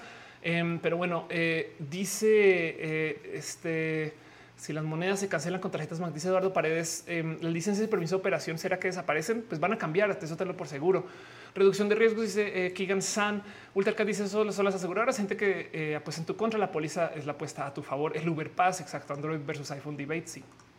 Radical Joe dice los mexicanos le tenemos respeto a las autopistas porque todos conocemos algún accidente cercano. Pues sí, pues, pero como sea sucede, no? Y de hecho, ahí donde lo ven, em, el tema de los camiones va a impactar, pero por todos lados. Em, se espera, ahora es de hecho, se espera que para el 2027 la industria de camionera sea reemplazada por eh, vehículos autónomos. Y es que acá sí, entre los trabajos más peligrosos en Estados Unidos, por ejemplo, es el transporte de un sinfín de materiales peligrosos que igual los tiene que llevar a alguien, pero también los puede llevar estadísticamente hablando de modos más seguros un camión autónomo. Entonces, ¿cómo que va a subir mi desecho radioactivo a un camión autónomo y no un camión donde lo lleva un ser humano? Pues estadísticamente hablando, eso es más seguro y capaz si alguien lo hace. Em, pero téngalo por seguro que porque el seguro va a ser más barato y no hay que pagar salarios, estas empresas van a correr a cambiar sus vehículos, van a tener, no, o, si no, se van, las van a comer las que tengan sistemas autónomos y cobren tres pesos por transportar. Porque es que la otra cosa que puede suceder con un vehículo autónomo es que no para. Lo único que detiene el coche es el límite de aceites o de eh, cosas de mantenimiento que tienen que cambiar, lo cual quiere decir que capaz y para estos camiones se comienzan a desarrollar tecnologías para pues simplemente tramos infinitos de circulación. Eh, un camión como un avión, como estas cosas de transporte masivo, no hacen dinero cuando están parados. Entonces, si tú les quitas el dormir a los camioneros o los traileros, les cuento. Y esto es, digo, es el porque también esta industria definitivamente va a jalar para allá. ¿Qué va a pasar con eso? No dice eh, por qué mueves mucho tu pie derecho, porque soy muy ansiosa. Guacala capitalismo, dice Ultarcat. Eh, es un tic. Yo también lo hago. para eh, ya no habrán choferes jóvenes, así que recién nacidos replaneen la vida. Tania Ramírez, pues a pensar. Mi papá perdió su trabajo de 30 años de transporte escolar eso también puede suceder mucho de paso, camiones eh, en la ciudad, que de cierto modo en Miami hay un sistema de eh, metro que es automático, como hay como un circuito, es como un metro elevado, si mal no recuerdo, pues, pues, no hay chofer, ¿no? Eso, pero para toda la ciudad. Entonces téngalo por seguro que eso va a pasar, porque la tecnología está ahí. Entonces, de nuevo, yo quiero nerdear de qué puede pasar. Ya les hablé de los seguros, em, ya les hablé de cómo puede cambiar el esquema de cómo la gente posee vehículos. Ahora les dejo ahí el cómo va a cambiar la industria del transporte si los camiones nunca tienen que parar. ¿No? ¿Qué significa eso? Eh, capaz, capaz si en el futuro lo que tenemos son camiones que, por ejemplo, igual y funcionan. Me voy a inventar una mamarrachada, ¿eh? pero igual y funcionan eh, como los aviones de guerra. Tipo va el camión andando y podrían recargar sobre la marcha andando. No, o sea, viene como un tipo camión tanquero, sigue andando, listo, vámonos. Cero riesgo porque todo es automático y ya, y sigue andando. Em, y, no solo lo digo porque eh, los camiones se van a ver afectados. No sé si sabían, pero también hay motos autónomas, no? O sea, eh, esto, esto también me divierte mucho y se los dejo ahí nomás para su consideración. ¿Cómo están dando esta moto? Eh, es giroscópica. Em, de hecho, esta tecnología siempre me pareció muy divertida. Cuando yo comencé a aprender a andar en moto, que esto fue hace dos años, lo primero que pensé es porque dónde puedo conseguir una moto que se autoestabilice y que sea eléctrica. Y pues básicamente me dijeron en el futuro, pero esta tecnología está ahí. Em, esto es una moto que no se cae y que puede andar sola. Entonces, ¿qué significa esto para la vida? Lo que quieran. Imagínense lo que quieran. ¿Qué va a cambiar esto? Pues saben que puede cambiar esto en particular, el del Uber Eats otra vez, porque además no solo tiene que ser una moto así, no? O sea, la tecnología de los sistemas autónomos puede afectar por todas las esquinas. De hecho, hay scooters autónomos. No, entonces tú los dejas de usar y luego vuelven a su casita solitos y ya se han sacado así. Así funciona el scooter autónomo. Eh, eh, este eh, vamos a ver si carga esta ventana. Ahí está. Em, es más, creo que acá hay un video del scooter andando. Sí, aquí está andando por su propia cuenta. Esperemos que funcione bien.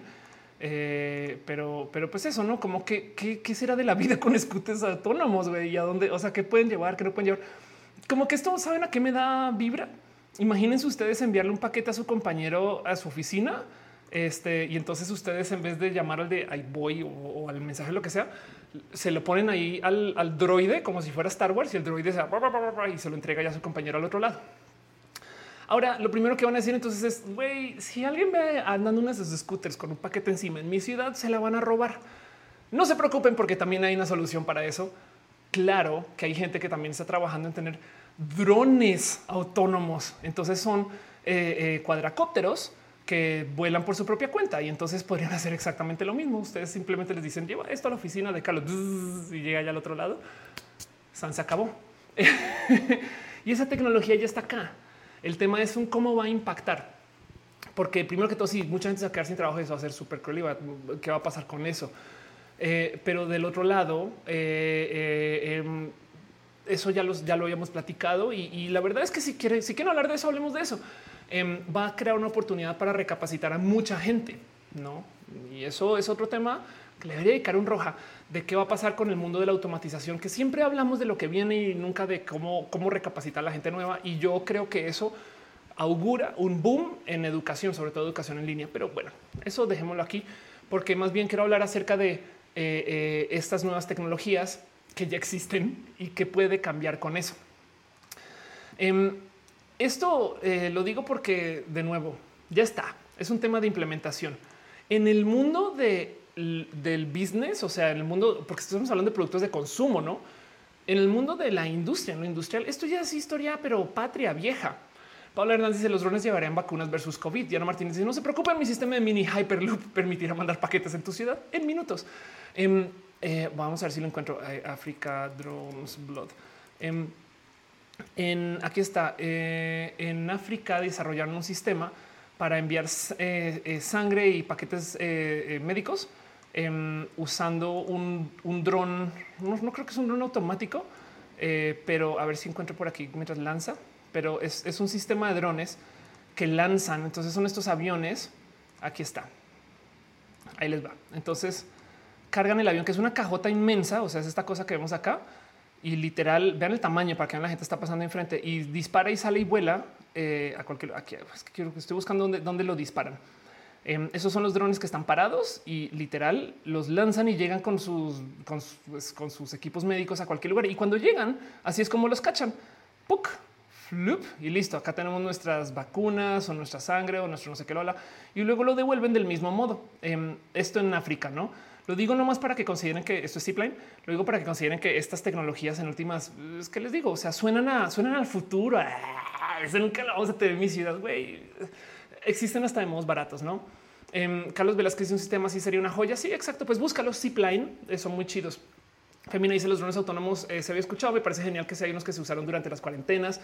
En ese papel 2077. Carlos Carvito dice: Tengo unos pulmones en mi dron. Diana Martínez dice: oh, Pues vas a poder mandarte a ti misma como en Futurama. Exacto. Eleonora dice: Yo quiero una silla como donde viajan los humanos de Wally para ya no hacer nada. Em, y dice que Ultar ya está en modo whatever. es horrible todo esto, yo sé.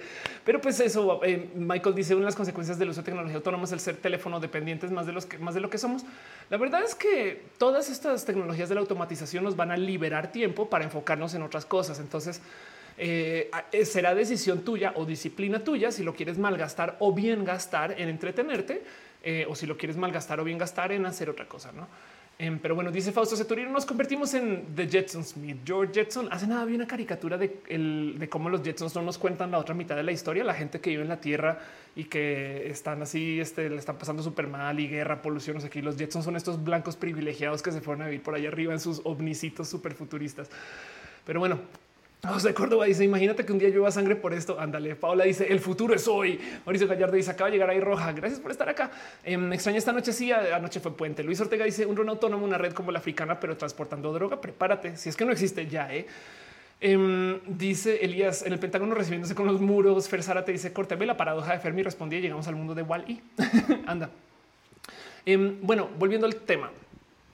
Esto que les estoy comentando aquí eh, salta mucho porque es para tecnología de consumidor, no es porque son tus coches, es tu, es las cosas que tú usarías, tu scooter, tu moto. En el mundo industrial esto ya existe desde hace mucho tiempo. Em, y, lo, digo porque, por ejemplo, las bodegas de Amazon, por si no lo saben, eh, son muy, muy, muy automatizadas. De hecho, es que en Amazon también se la maman un poquito, pero, pero en Amazon tienen eh, este caso de gente que transporta cosas con sus exoesqueletos y no sé qué. Em, y a ver si eh, encuentro acá. Eso es fulfillment. Eh, así funcionan las bodegas de Amazon. De hecho, son estos eh, carritos y hay una toma por aquí. A ver si la encuentro un poquito más lejana que muestra también tienen un brazo tototote. Aquí está. O sea, para que vean. Así es como Amazon saben, guarda sus paquetes y tal y tal. Y hace uso como estos brazos. Y, y sí, sí tienen personas, pero la verdad es que son mínimas, mínimas. De hecho, estas son las bodegas que tienen personas. Em, la verdad del cuento de cómo funcionan algunas de estas bodegas, no sé si todas las de Amazon, algunas de Amazon, pero sí he visto estos videos. Em, muchas no tienen que tener la luz prendida porque los robots no necesitan tener la luz prendida. Y esto es algo que pues nada, sí, pues así es como le hacen. Eh, si lo piensan así es, así es como Amazon la logra para decirnos llega en una semana o llegó mañana sorpresa, pues porque los robots están chambeando en chinga. No eh, dice esos montecarga robots son lindos. Eh, dice Luis Maclache, mientras mi robot aspiradora limpia bien, gasto mi tiempo viendo roja. dice Derbeto, ¿qué tanto va a reemplazar el ser humano con sistemas automatizados? Se ha hablado de las pérdidas de empleos que puede significar. De hecho, ya ha pasado varias veces. En el 2000 em, eh, tuvimos como una ola de automatización. En 1900 tuvimos una ola de automatización y, creo que ahorita le llaman que es la automatización 4.0. Eh, no, no me acuerdo bien. o sea, el punto es que eh, llevamos muchos, muchos, llevamos de un siglo hablando de cómo la automatización va a dejar a la gente sin trabajo y más bien cada vez nos preocupamos por cosas de más alto nivel, básicamente. Em, dice Femina del otro lado, los jets, se llama usted, yo más ese dibujo. Eh, Ali dice están bonitos, el dice en supermercados que solo tienen cinco empleados. Sí, bueno, eh, el otro día alguien me explicaba que Cinemex y no sé si Cinépolis tiene muchos cines automatizados. Y a mí sí me ha tocado eh, llegar a algunos cines, no en México, es en Estados Unidos, pero igual que la puerta se abre sola, no? Y nadie la abrió. Y básicamente la película se arranca a proyectar en su momento. Sí, alguien tiene que entrar y limpiar. Ahora, si lo piensan con un rumba lo suficientemente bueno, no sé. Eh, perdón, Isaac dice Industria 4.0 sobre integrar todas las líneas de producción de forma automatizada. Gracias, Isaac, por traerme mejor conocimiento aquí del que yo poseo. De paso, vale la pena también hablar un poquito de cómo em, justo este tipo de cambios también le van a dar pero en forma a todos los procesos de educación en general, porque a ver, los procesos de automatización exacto nos liberan de la talacha. Y entonces, si ustedes se especializan en ser pilotos de aviación, no sé, pero pues se suben al avión y el avión está mm, básicamente automatizado. Eh, entonces, eh, no, como que ese tipo de cosas que, más puede funcionar. Que además hablemos de eso dos segundos. Hablamos acerca de los coches autónomos, hablamos acerca de los camiones autónomos. Obviamente, obviamente que hay una cantidad de diseño ridículo eh, en tecnologías para tener aviones autónomos. Y, además algo que decir ahí porque digo, el concepto del piloto automático viene de la industria aeronáutica. E, e, este tema de eh, em, cómo los aviones se pueden volar solos y no sé qué lo habla.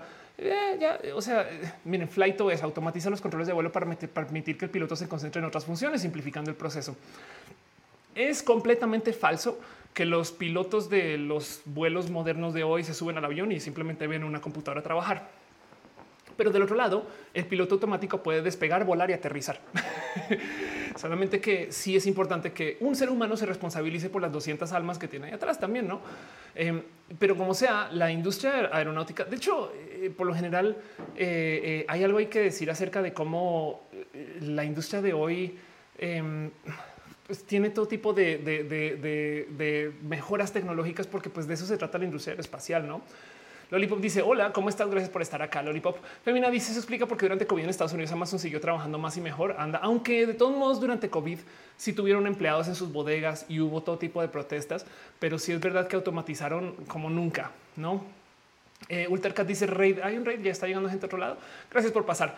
Em, dice eh, este 5JHR, cada vez que nos acercamos al futuro que decía Simón desde el humano puede hacer lo que quiera porque ya todo está automatizado.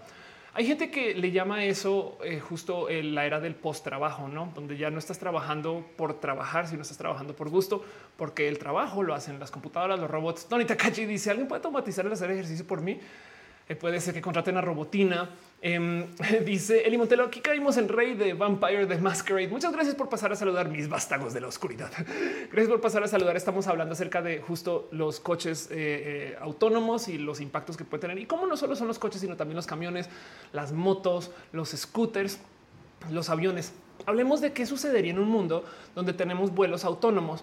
Lo digo porque digo, hay récord de aviones que han volado por días, ¿no? Y entonces digo, son récords de, abuso aeronáutico, no? O sea, casos de sí, este avión lleva andando, está, lleva en el aire este 64 horas y cosas así, no? Eso existe. Sí, eso existe.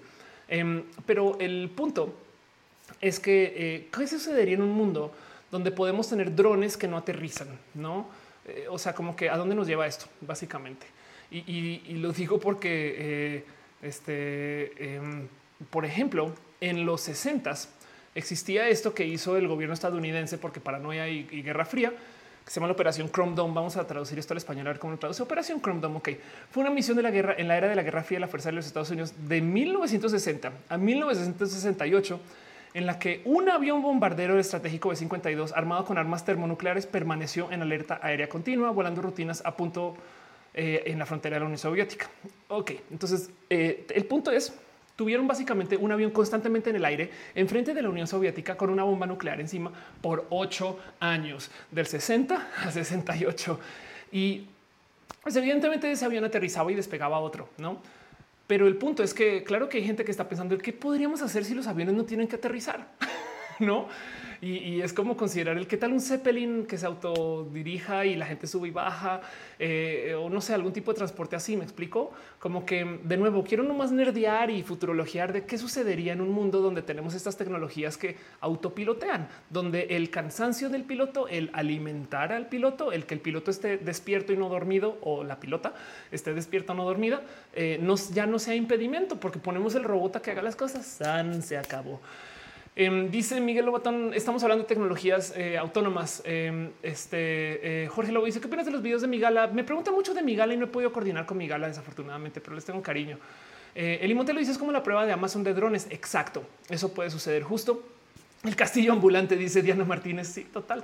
Eh, dice Roberto, tienes que ver la peli de Advantageous. Ahí se toca de manera interesante el tema de reemplazo laboral y más problemas de un futuro tecnológico no muy lejano. Wally, em, justo, exacto. Quiero hablar exacto de estas cosas que normalmente no, o sea, con lo que no nerdeamos, porque, porque esto de los coches autónomos, nada, pues yo creo que hay que internalizarlo. Sí, sí viene y este sí viene va a incluir a Latinoamérica, quieranlo o no. Parte del por qué va a incluir a Latinoamérica es porque esto eh, hace uso de este, tecnologías que aprenden usando aprendizaje por inteligencia artificial. Eh, eh, miren, no, no al revés. A las inteligencias artificiales les va a gustar tener casos, tener ciudades caóticas. Les va a gustar que la gente se comporte mal y les va a gustar tener, saben, como que van a aprender mucho en Latinoamérica. Vamos a hacer el caso de estudio para estos pobres programadores.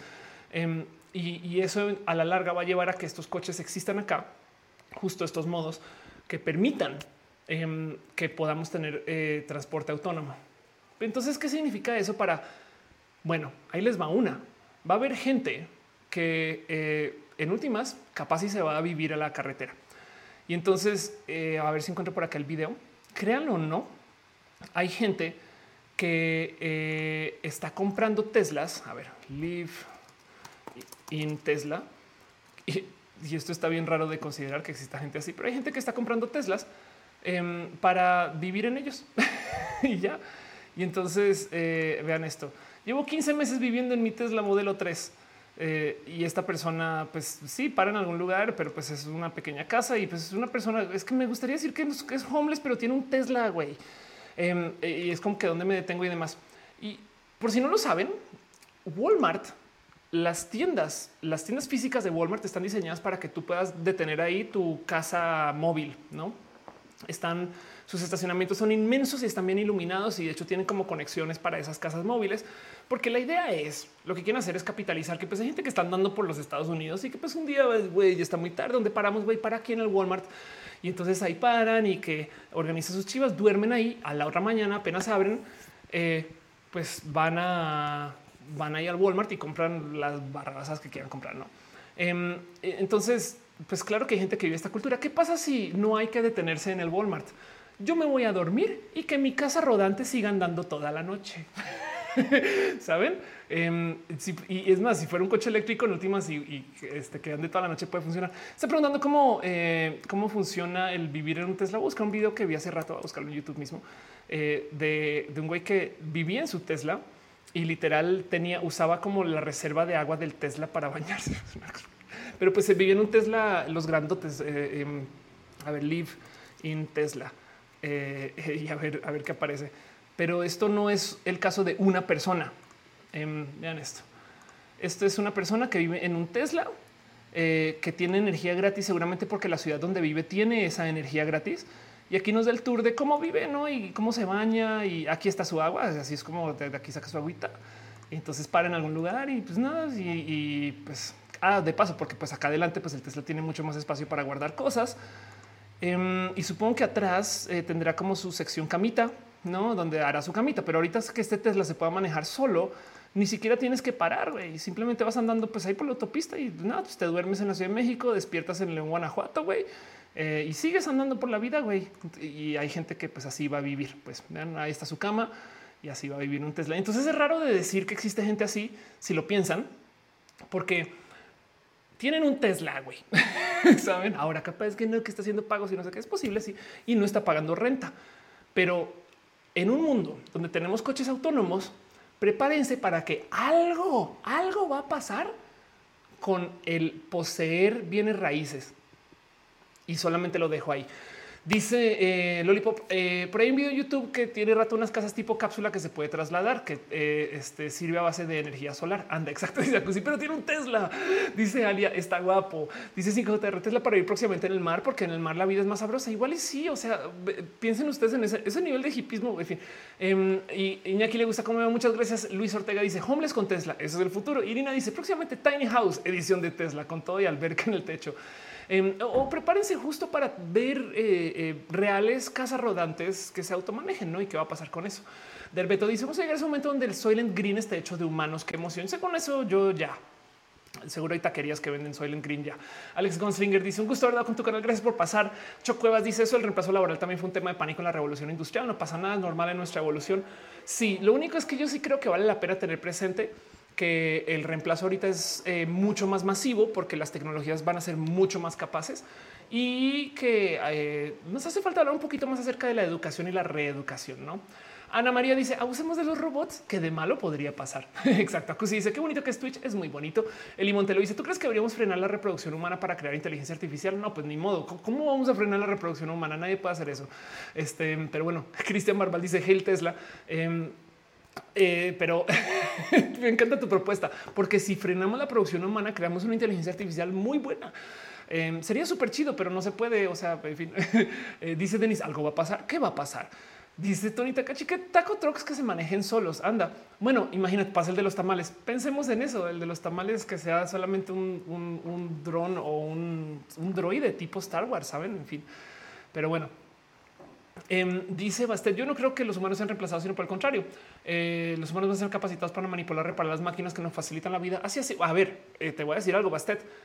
Nosotros somos esos humanos que ya no estamos en la fábrica, sino que estamos usando nuestras computadoras para programar o, diseñar o, lo que sea. Me explico. O sea, ya somos esas personas. El problema es que hay gente que em, eh, optimizó su vida para doblar una chapita, no? Y entonces hay que, hay que tener un poquito de como conciencia de qué va a pasar con estas personas. No eh, digo, Mora dice también bonitas estas ideas para un millón de personas, pero solo estamos hablando de mayor desigualdad futura. Sí, eso siempre pasa con todas las tecnologías. De hecho, yo quiero nomás escandalizarnos con el siguiente dato. Y esto, esto cierro el tema con esto y leo sus comentarios, el cómo se siente con los coches autónomos. Y de nuevo, me gustaría preguntarles el qué ideas locas se les ocurren en un mundo donde tenemos transporte autónomo saben y, porque de nuevo piensen que hay gente que se fue a vivir a su Tesla porque se puede y ahora que van a ser autónomos van a poder andar toda la noche dándole vueltas a la ciudad y se va a poder, ¿no? Entonces, ¿qué se les ocurre? Y mientras piensan ustedes en eso y ahorita leo sus comentarios em, o, lo que sea que opinen del tema, solo quiero que consideren esto que a mí me da un poquito de eh, es verdad que esto está pasando. Los coches, si lo piensan, pues van a ser coches autónomos que no le van a pertenecer a la gente que los va a usar, porque vía Uber o Bit o lo que sea, no los vamos a rentar. Va. Entonces esos coches realmente lo único que tienen que hacer es soltarlos en la ciudad y que hagan dinero. ¿Cómo van a llegar a la ciudad? Bueno, en camiones autónomos. Entonces los camiones van a ser, ok, perfecto. Los camiones, por supuesto que eh, los van a traer desde la fábrica de Tesla. Y no sé si sabían que Tesla es la fábrica más automatizada del mundo. De hecho, la gran mayoría de Tesla eh, eh, lo hacen robots. Entonces, piensen ustedes que nuestro sistema de transporte está automatizado desde el cómo se fabrica. y, eso da mucho de qué pensar. Es un poquito de nuevo como, como el dilema de cómo en el mundo de las inteligencias artificiales vamos a tener robots o inteligencia artificial que puedan escribir guiones. Con deepfakes van a poder actuar esos guiones, así sean caricaturas o animar esas caricaturas. La distribución de esas caricaturas va a ser automatizada porque se va a llevar a cines o a salas de cine que operan de modos automáticos. Y ahí entra el ser humano wow. Lo mismo con los coches. Los coches autónomos se van a poder fabricar y transportar a las ciudades donde van a operar. Y eso, nada, me da de raro de considerar que a esto hemos llegado.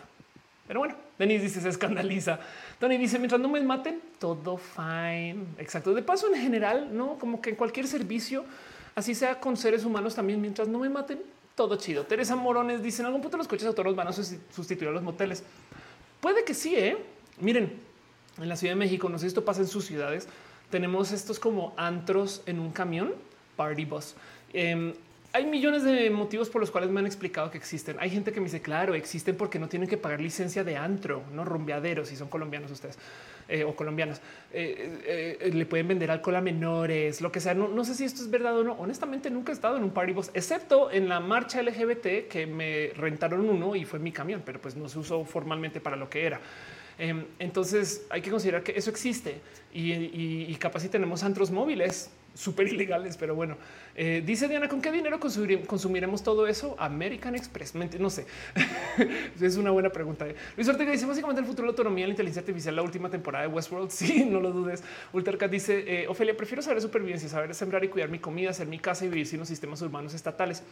Em, de hecho, o sea, sí, solamente ten en cuenta que Em, para poder, es, un lujo tener un plantío donde puedas sembrar, tener una casa, no como que es más, va a ser un lujo que tengas tus propias semillas. Voy a hacer nota mental de, dedicarle un roja a esto, porque eso yo creo que es un tema que nunca he hablado. Pero si sabías que es que se me acaba, acabo de recordar que hay empresas que están poniendo derechos de autor sobre las semillas. Por consecuencia, el acceso a las semillas se ha vuelto muy, muy, muy limitado. Y entonces, por ejemplo, tengo una amiga que su papá es biólogo, que él decidió hacer un banco de semillas y está guardando semillas para que luego el día de mañana no, tengan que pagar derechos de autor para poder plantar un jitomate, ¿no? Pero bueno, van, a tomar unas rojas semillas. Pero sí estoy de acuerdo contigo. También vale la pena eh, tener un poquito de enfoque al cómo podemos ser personas autónomas, ¿no? Eh, dice Alia, corre, eh, corre amiga que se nos va el antro. Exacto. En Gama Volantes dice, unos primos son ecoagrónomos, puedes cultivar desde casa. Luego dice Ana María, los tentáculos de Monsanto. Ultra dice un lujo, una amenaza ese derecho de autor.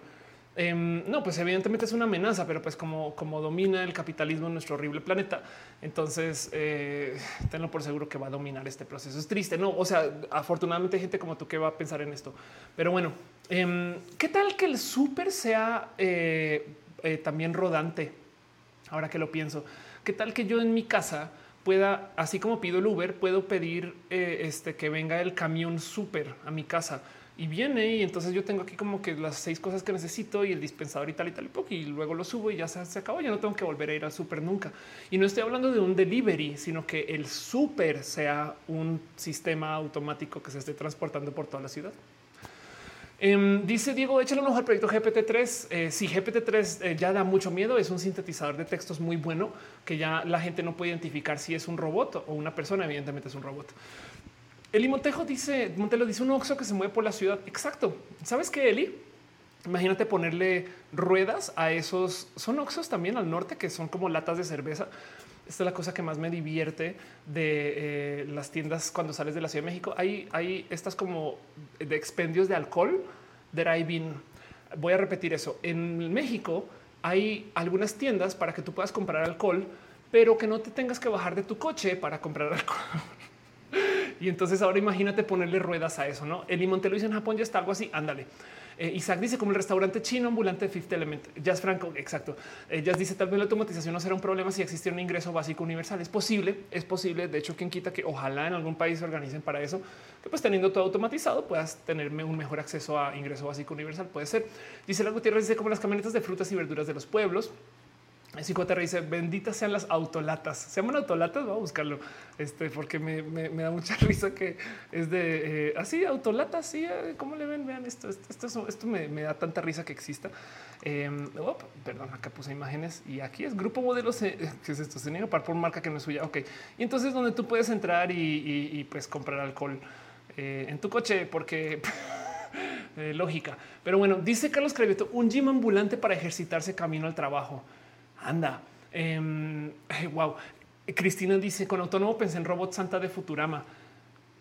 Es que sabes que si lo piensas, igual y igual y habrá alguien quien va a tener, habrá alguien que va a hacer coworking ambulante. Entonces tú vía una app, le dices ven por mí, te subes y no, van andando por ahí. No sé. Eh, Saúl dice eh, ándale, el laptop ya no está en peligro.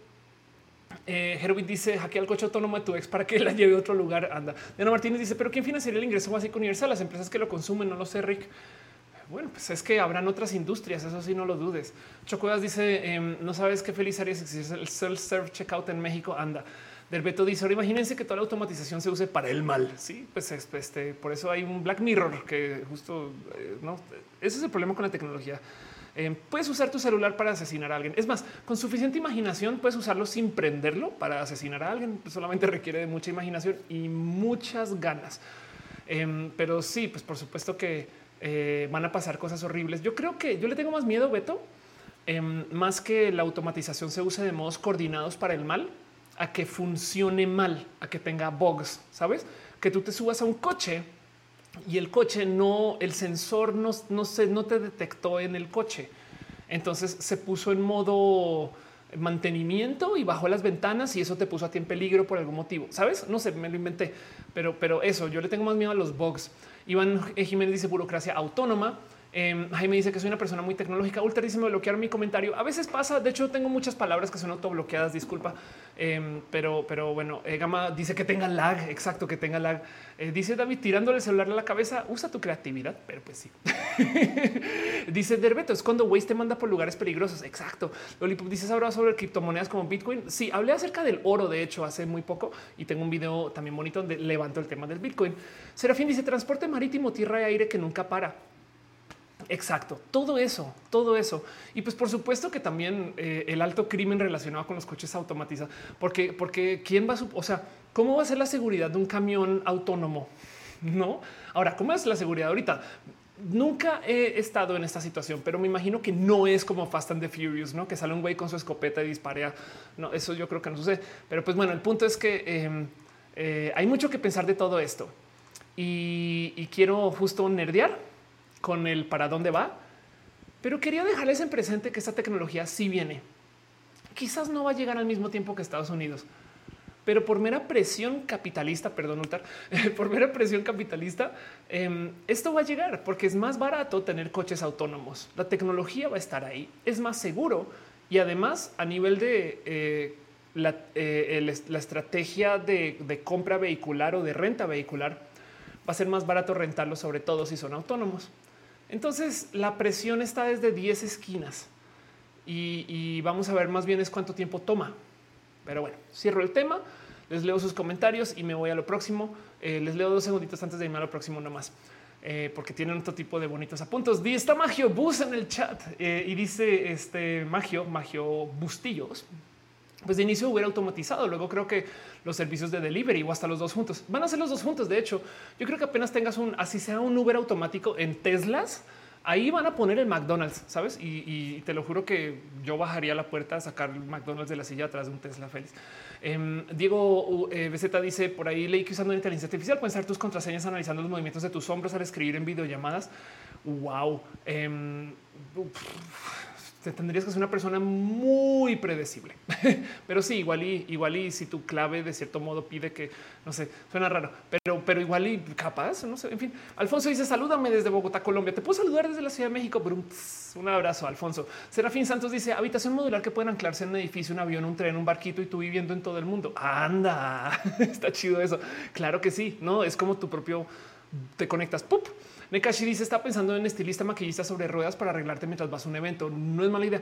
Luego recuerdo el relajo que es hacer cosas en movimiento en las calles de Latinoamérica. Es verdad. Diana Martínez, un carrito de hot dog autónomo. Yo creo que eso va a pasar. Em, aulas autónomas. Nah, la banda de los fintech. Eh, uf. Em, sí, yo creo que cuando se trata de, coches autónomos, pensemos más como en drones o en, los robotcitos de Star Wars que en coches, no? Pero bueno, en fin, cierro el tema, pero les sigo leyendo los comentarios y vamos a hacer lo siguiente. Eh, va, eh, llevamos al aire una hora 57 minutos. Quiero platicar un poquito de lo que ha sucedido durante la semana, tantito como repaso de noticias y cosas así como por encima. Eh, pero acá sigo y nos vamos a quedar todavía como una hora más. Si ustedes no han consumido su consumible, si ustedes todavía tienen hambre, pidan o prepárense algo. No se preocupen, aquí vamos a seguir un rato. Y después de todo, estamos en una sesión de preguntas y respuestas, pero el chat este, está aquí porque pues, este show es más una conversación que un show. Dice Oliva, quiero mi carro burger. Ándale. Fer te dice, estoy escandalizada, sombrero de aluminio on. Usa tu creatividad para ver qué podría sonar divertido de esto y, más bien gocémoslo. No, no suframos que esto va a pasar, pero va a pasar. Y Luis dice, saquen su consumible. Exacto.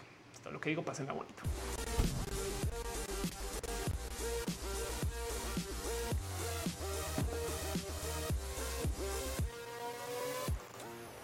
Magiobus dice, dice Magiobus que en California ya está esta ley que en el 2035 no van a poder vender autos de gasolina.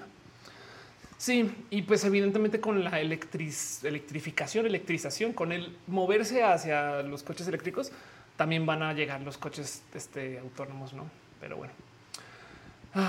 dice Carlos, con la regularización de la marihuana ya la reparten en drones. No, no, te vayas tan lejos. ¿Tú qué crees que es el plan de negocios de Rappi? Rappi se está diseñado para transportar estupefacientes. Pero bueno, en fin, o sea, Rappi es la mejor cadena de dealers que hay, solamente que ahorita no pueden dilear en este tipo de productos, pero ya. En fin, eh, porque si quieren ustedes le pueden pedir ahorita un cigarro al Rappi. ¿eh?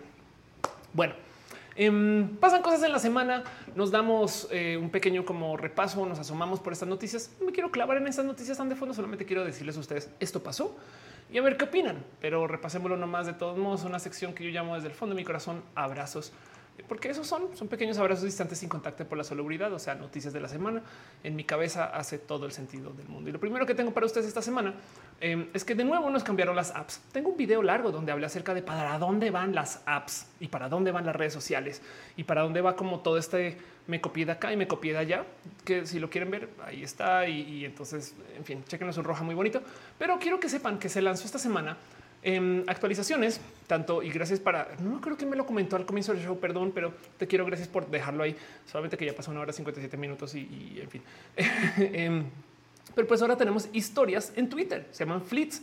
Entonces son tweets que se autoborran. Eh, o historias o, son tweets escritos que la verdad es que se ven como historias, o sea, ven la barrita arriba, o sea, se ven muy historias, güey.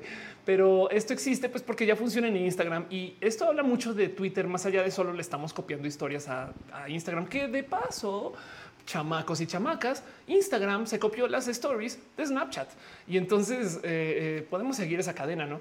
Pero como sea, el punto es que esto también habla un poco de cómo Twitter también a lo mejor está buscando avanzar la conversación para que sea más allá del texto.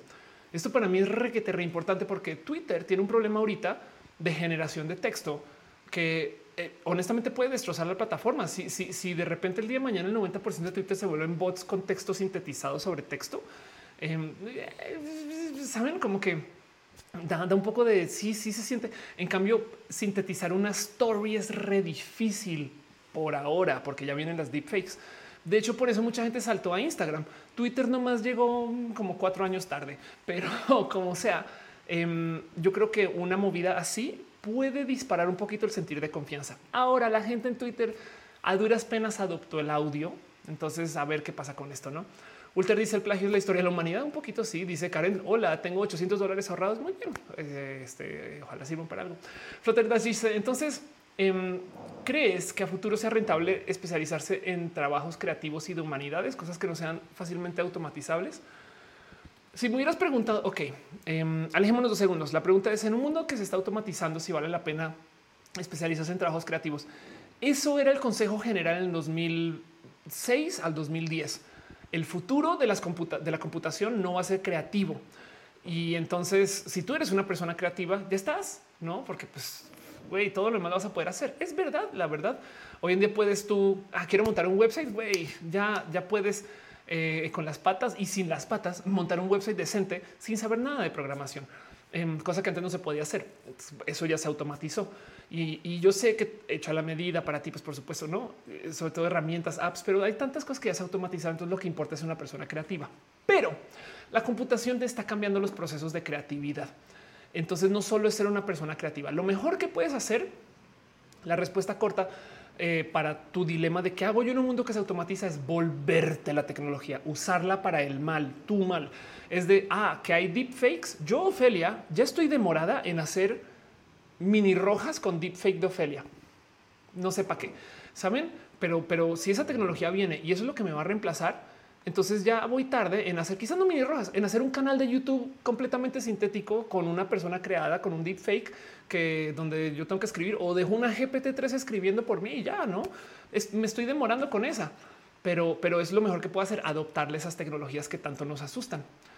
Piensa tú en los choferes de Uber y Waze. En una época yo me acuerdo de ver a gente retar a Waze o al, o al GPS. O mira como yo le enseño al GPS una ruta mejor, güey, se van por otro lado. Y hoy en día ya es impensable, como que, como que colaboras. A veces sí le haces caso, otras veces no.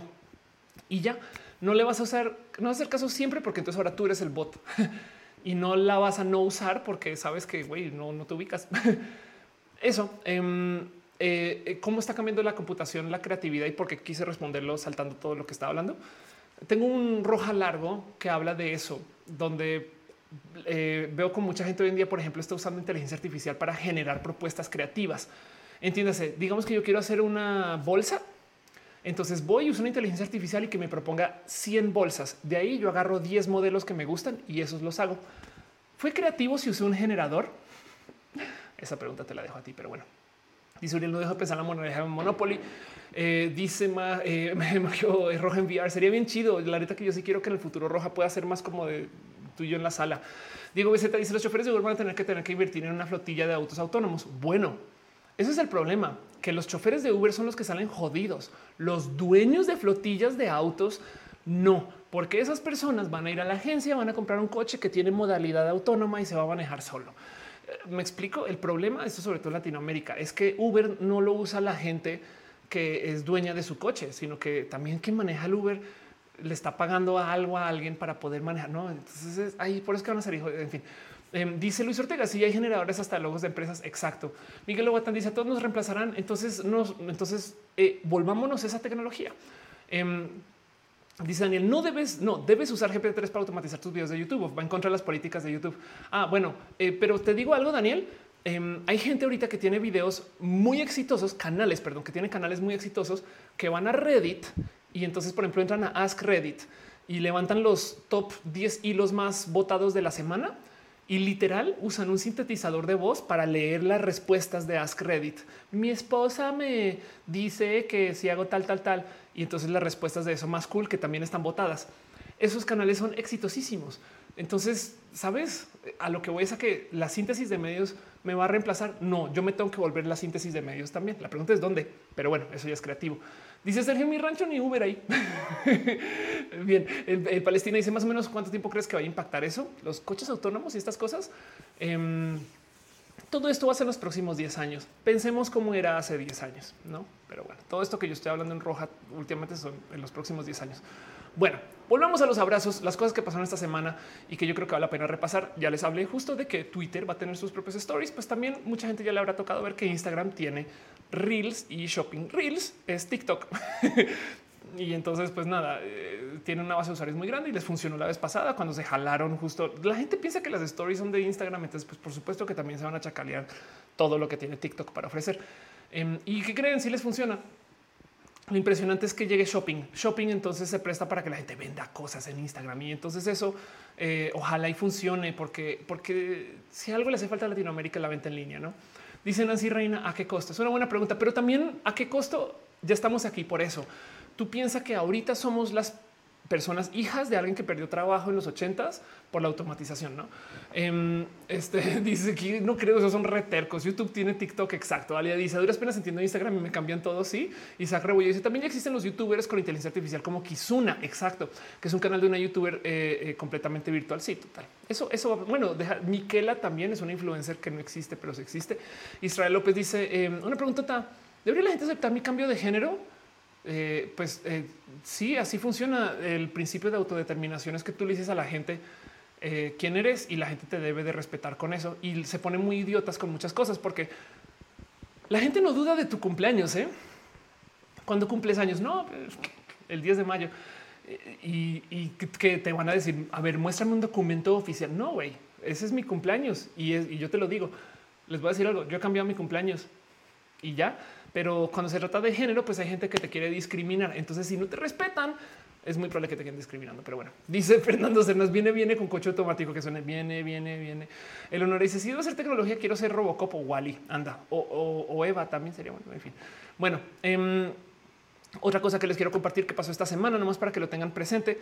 Sepan ustedes que eh, viene una personalidad trans eh, en Gossip Girl. Y entonces tengo entendido que lo que va a suceder es que van a rebotear, rehacer, relanzar Gossip Girl otra vez, que ya es hora. Hay mucha gente que no le tocó Gossip Girl en su momento. Es una serie de la socialité de Nueva York. Y tenemos a una actriz trans mexicana. Bueno, mexicana es un decir, es de familia mexicana, es de descendencia mexicana, es chicana, pero pues si se identifica mexicana, ¿quién soy yo para decirle que no? Sion Moreno va a ser protagonista. Entonces prepárense porque literal, como dice acá, va a ser la Blair Waldorf latina del show. Em, algo que hablar acerca de tener una actriz transvisible, algo que hablar acerca de quién es Sion, hay algo que hablar acerca de la vida trans en Estados Unidos, pero pues como sea, los celebro desde todas las esquinas. Eh, hay muy, muy, muy poquitas personas trans en actuación en general. Entonces, tener a una persona ahí en los medios no puede hacer mal, pero ya. Dice Derbeto, oye, ¿y las inteligencias artificiales crees que a generar humor o chistes? Sí, de hecho, eh, lo que pasa es que lo generan de eh, de nuevo, usando, usando machine learning. O sea, sí, sí pueden generar humor y chistes. Hay un video muy divertido de un comediante que le dice a Siri, Siri, cuéntame un chiste.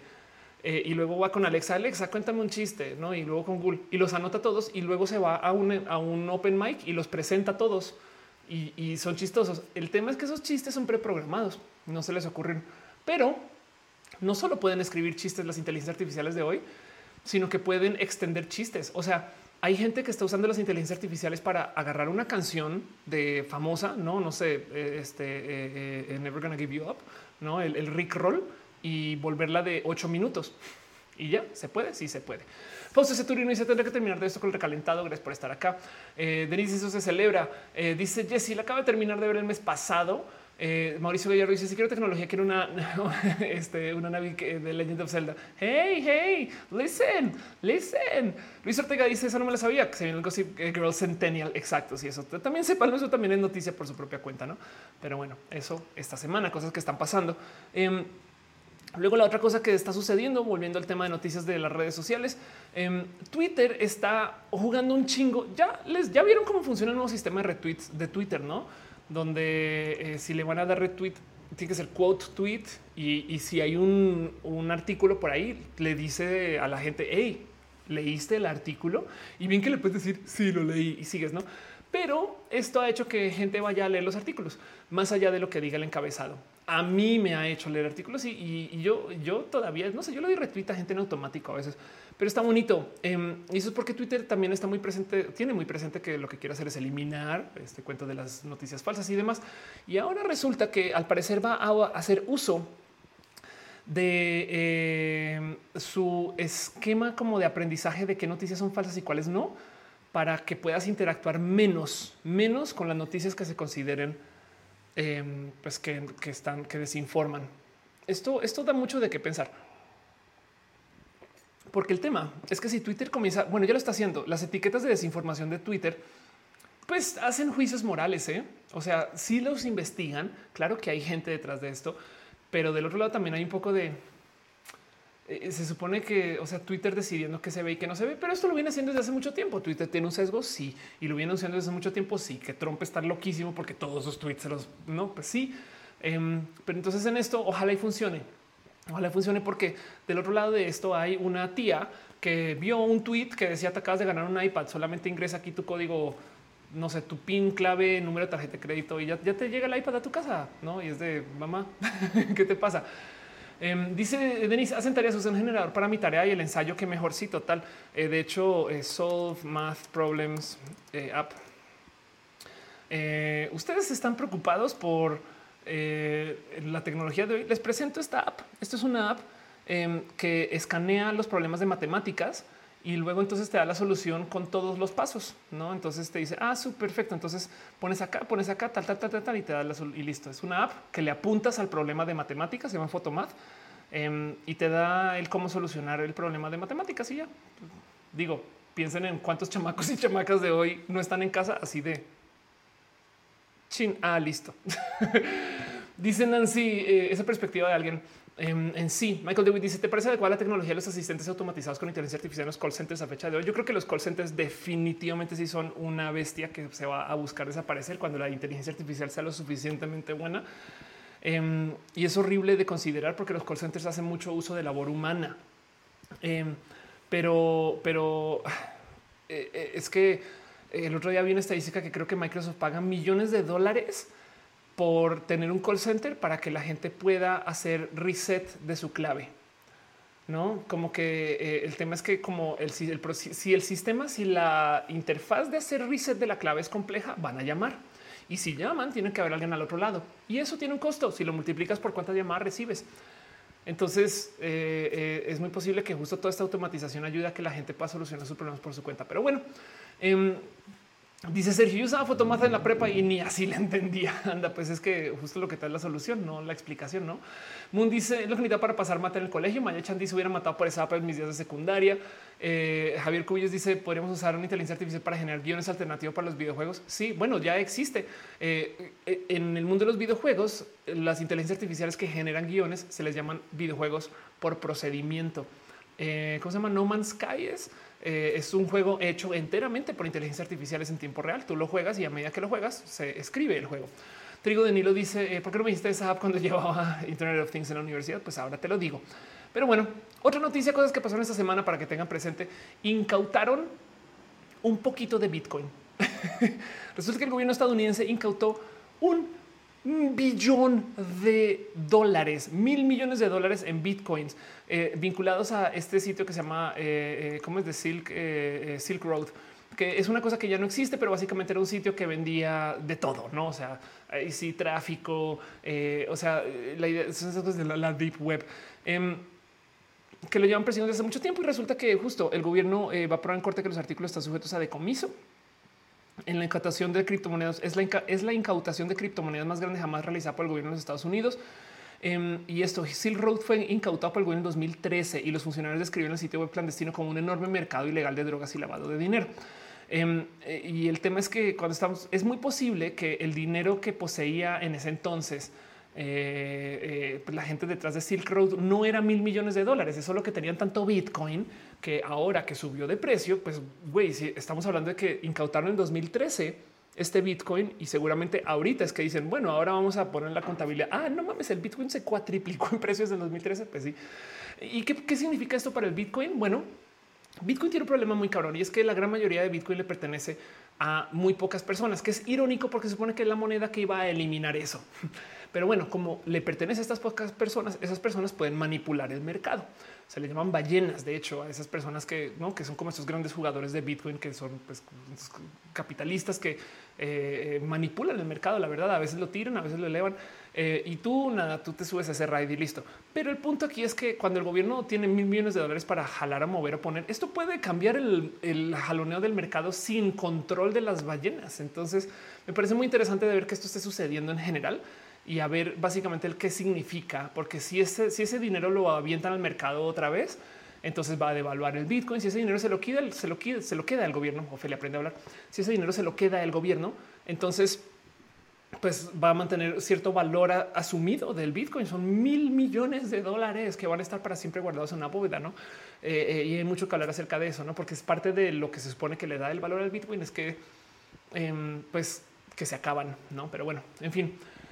Eh, dice Charles, ¿sabes algo de lo que está pasando en Tailandia? No, pero si me quieres contar aquí en el chat, lo aprecio.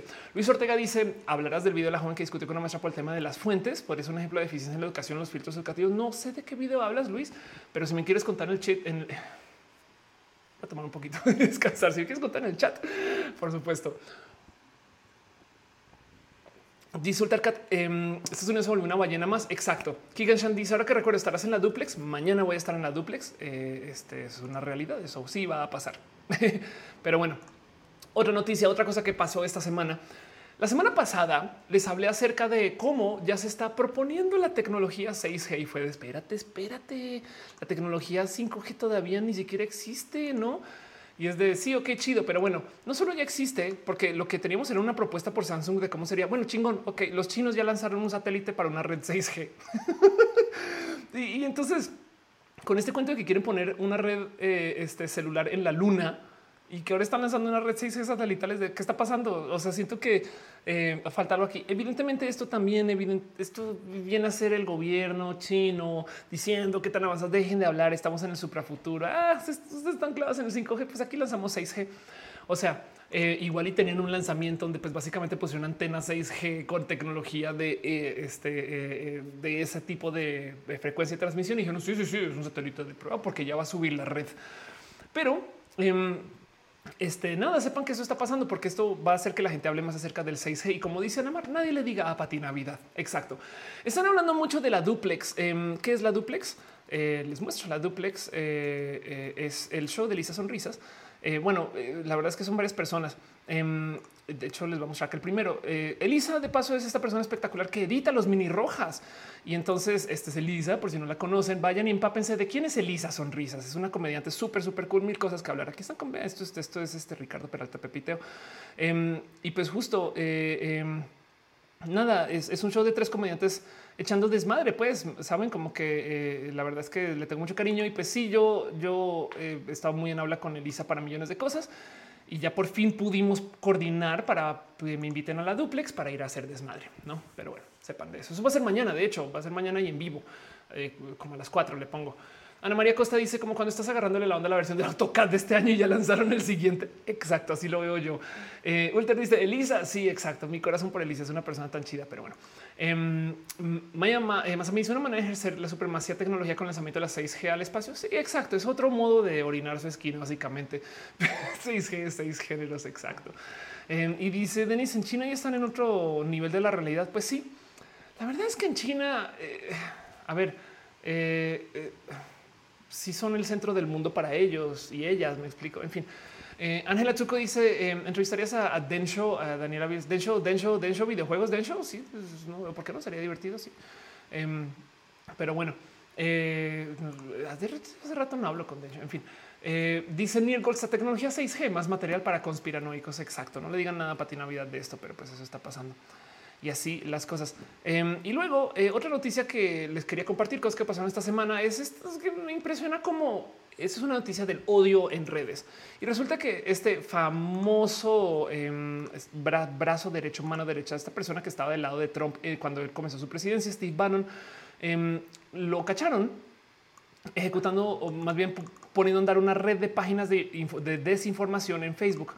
Entiéndase, em, esto, eh, a ver si aquí está, eh, esto, Steve Bannon es, es, una estrategia de comunicación que básicamente lo cacharon ahorita haciendo una red de páginas para eh, pues, sembrar infodemia, para que para distraer a la gente, para em, justo para hacer esto de la desinformación electoral. Y entonces resulta que una, una red lo suficientemente em, pues notoria como para que lo puedan rastrear a él. Y como dicen, el grupo no tiene un ejército de transmisión de errores. Sin embargo, Facebook constantemente no detecta a los alborotadores que los periodistas investigadores con menos fondos personales parecen seguir detectando. Em, y pues sí, em, esto es como si de repente ahorita cachan a, eh, no sé, a, algún personaje político famoso, un nombre en el que quieran, haciendo una red de cuentas falsas de Facebook para apoyar al presidente, ¿no? Así es. Y entonces da un poco de ah, chale. Pero en este caso en particular, me salta que siempre es la gente odiante que hace uso de estas estrategias, ¿saben? Como que eh, eh, porque las páginas eran de hate, Saben, o sea, eh, los mensajes que buscaban siempre sembrar odio, distancia. O sea, no era desinformar, sino era como sembrar el odio. Y lo digo porque me da un poco de ah, qué tan dañinas son estas prácticas. Saben, digo, no sé si saben que en el 2018 una empresa de publirelacionismo, una empresa de RP, admitió, salió a decir en público que sí, nosotros fuimos quienes nos inventamos la campaña del abuso eh, de em, de gente en los baños por parte de personas trans. O sea, la leyenda del depredador trans del baño es un invento. Un grupo antitrans ha reconocido el fracaso de las tácticas de miedo a los depredadores del baño en el referéndum de Massachusetts. Y entonces lo que hicieron es que le dedicaron meses y meses y meses a sembrar la leyenda de que las mujeres trans en los baños de mujeres eh, somos depredadores. Y eso hoy en día hay gente que se lo sigue creyendo. No hay un solo caso documentado de una mujer trans abusando a alguien en un baño. Hay lo que quieran de mujeres trans siendo abusadas en un baño, pero por algún motivo lo que hay es como esta, no, no, no, son hombres de verdad y me van a abusar en los baños. Y eso todo comenzó digo, si bien el miedo ya estaba ahí latente, pero todo comenzó con una campaña de comunicación de un grupo de odio de una empresa publirelacionista que no tuvo ningún problema con hacer ese tipo de trabajo. Y luego se confesa ¿Cómo le ven? No. Este eh, dice Gerardo, qué rollo con Pati Navidad. No entiendo la analogía. Es que Pati es súper conspiranoica, es una famosa conspiranoica. Entonces, pues esas cosas pasan. Eh, dice este Ultra Pati Navidad haciendo fake news de la 5G. Eh, dice esta verdad. Exacto. Entonces ahí les dejo el abrazo. La noticia de la semana es que justo cachan a Steve Bannon haciendo una red de fakes en Facebook para sembrar hate. Y yo sorpresa, no? Pero bueno, Tania dice: em, Yo no puedo continuar despierta. Eh, gracias por venir acá, Tania. Dice Luis Ortega Patina, es el ejemplo como tu tía la que se cree las cadenas de WhatsApp. Sí, ¿eh? la verdad es que hay que decidir acerca de las tías que se creen las cadenas de WhatsApp, pero bueno, en fin, eso es lo que tengo para ustedes. La verdad es que no tengo mucho más para compartir en cuanto a noticias, a menos que a ustedes se les ocurra algo en particular. Em, lo único que les quiero dejar así presente, no más como modo de recordatorio, es todo esto que está saliendo ahorita de la ciencia del COVID, porque se cumple hoy un año desde que se documentó el primer caso de COVID en un ser humano en Wuhan. Y entonces, después de un año, pues están pasando muchas cosas. Ya se está hablando de que vamos a tener vacunas. Esto es un logro extrahumano, el poder tener vacunas así rápido. Y, las vacunas ojalá lleguen a nuestros países latinoamericanos rápidamente. Pero el punto es que también estamos comenzando a enfrentarnos el que ya tenemos muchos datos de cómo opera el COVID. Y nomás les quiero dejar algo de, esto que dejé como medio inobservado, pues no, em, de cómo al parecer eh, el estrés que genera el COVID Em, también puede causar daños físicos, pues Dicen aquí puede estar agregando años adicionales a su edad de nacimiento. No, esto es un poco exagerado también del otro lado, porque pues qué quiere decir eso, pero em, resulta que sí, justo eh, este, me gusta mucho.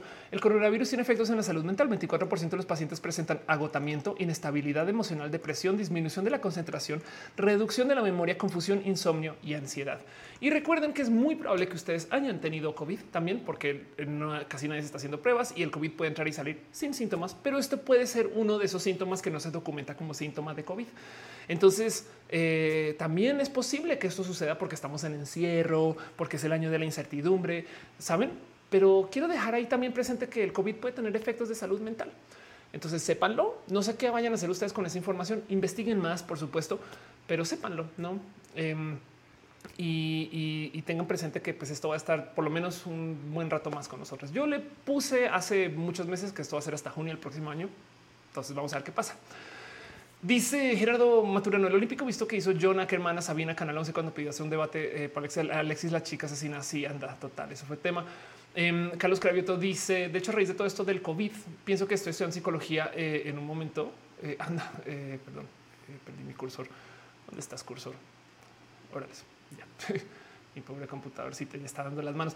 Eh, dice justo, eh, pienso que esto, dice Carlos Craveto, eh, a raíz del COVID pienso que esto en psicología en un momento histórico y único profesionalmente. Sí, cualquier cosa relacionada con la medicina ahorita es, tema, pues no. Pero bueno, me han preguntado bastante lo que está pasando en Tailandia. No sé si me pueden decir, por favor, en el chat. dice Gama, me acabas de describir. Sí, de hecho, ya lo había hablado yo de que yo también pasé por tener contacto con COVID. me he hecho pruebas tantas y solo en una salí positiva Ahora, Elon Musk salió hace varios días a decir que se hizo varias pruebas en el mismo día y que de las como cuatro que se hizo, dos dieron positivas. Pero bueno, como sea, em, yo por ejemplo estuve mala del estómago, ¿no? Y entonces eh, eso para muchas personas pudo haber sido un tubecolitis, ¿no? Y también tuvo un tema de si, tener como está como este tramo de depresión, pero igual esa depresión pudo haber sido el encierro. Es muy difícil desenredar todo esto, ¿no? El dice lo de Tailandia es impresionante. Care, vamos a poner Tailandia en el buscador y con esto cierro toda, toda, toda la sección. Pues em, violentas protestas en Tailandia. Ok, están protestando en Tailandia. En Tailandia, Sol Pérez dice: Estoy pasando por un mal momento. Mi salud mental se ha debilitado gracias a la cuarentena. ¿Sabes dónde puedo encontrar especialistas de manera gratuita? Eh, realmente no te puedo decir dónde puedes conseguir gente gratuita, pero te digo, te hago esta propuesta, Soul. Si tuiteas esto y me arrobas cuando no esté en show, te doy retweet y es probable que aparezca gente. Eh, este quizás así nos va mejor. Em, dice Andrés, Tailandia está levantada en contra de una monarquía. Ah, bueno, sí, ya era hora, no? Siento que siento que este año como que nos acercó a un sinfín de cosas que iban a suceder, no? sí o sí, básicamente. Pero bueno, em, en fin, con eso cierro un poquito el dónde estamos y esta sección. Y más bien vámonos a un poquito de preguntas y respuestas, nomás para que nada, pues progrese todo el show. Pero pues bueno, llevamos al aire dos horas 27 minutos y les respondo, les leo todo lo que me quieran decir, todo lo que me quieran contar. Vámonos con el resto del show. Así las cosas.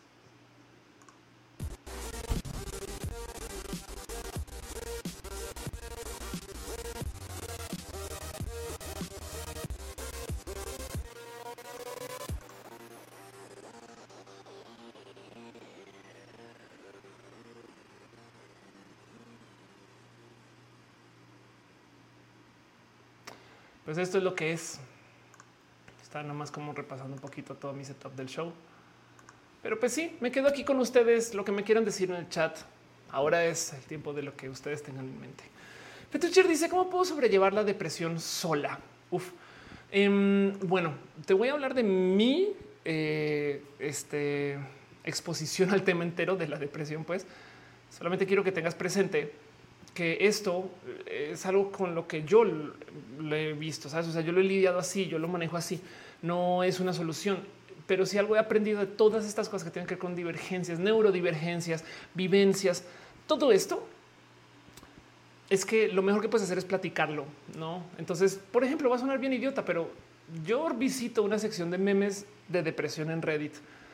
No sabes cómo pinches ayuda es una pendejada. Yo sé que esto no va a ser alégrate, simplemente es un sí, así soy, güey. Y entonces ya no estoy batallando contra el hecho de que tengo una depresión encima. Me explico. O sea, una cosa es pasar por la depresión, otra es sufrir por pasar por la depresión. A veces van de la mano, pero yo trato de quitarme. No es como lo mismo con la ansiedad, es como estoy ansiosa. Entonces, nada, pues aceptemos que estoy ansiosa y entonces eso eh, nada puede solucionar cosas pero de resto, pues evidentemente siempre trata de mantener ciclos de autoayuda, eh, minimiza la, cantidad de cosas que lleves en acción y, también te puedes conectar. Jesse dice que se retira. Gracias por estar acá. Em, de verdad, muchas gracias. Eh. Diana dice: Déjeme mensaje privado en Twitter. Eh, creo que los tienes activados. me asomo, prometo que me asomo. La verdad es que, como estuve por fuera y demás, más bien lo que tengo es una oleada de mensajes por responder, pero prometo que me asomo. Ultracat dice nada, naranja, amarillo o eso. ¿Hay vacuna o hay pandemia? es un punto es muy directo, pero pues sí. ¿eh? Fernando dice: ¿Habrá certificados de vacunación por COVID? Si, los hay, te prometo que se falsificarán. ¿eh? Eh, Forte ¿Qué opinas de la película próxima a estrenarse el baile los 41? Em, tengo mi corazón muy enredado con esa peli porque al parecer no usaron talentos trans para personas trans en una película así, pero no sé, no sé nada. Lo que sí sé es que el guion está escrito por una amiga, Mónica Revilla. Mónica Revilla es la persona que escribió a María José en eh, Casa de las Flores.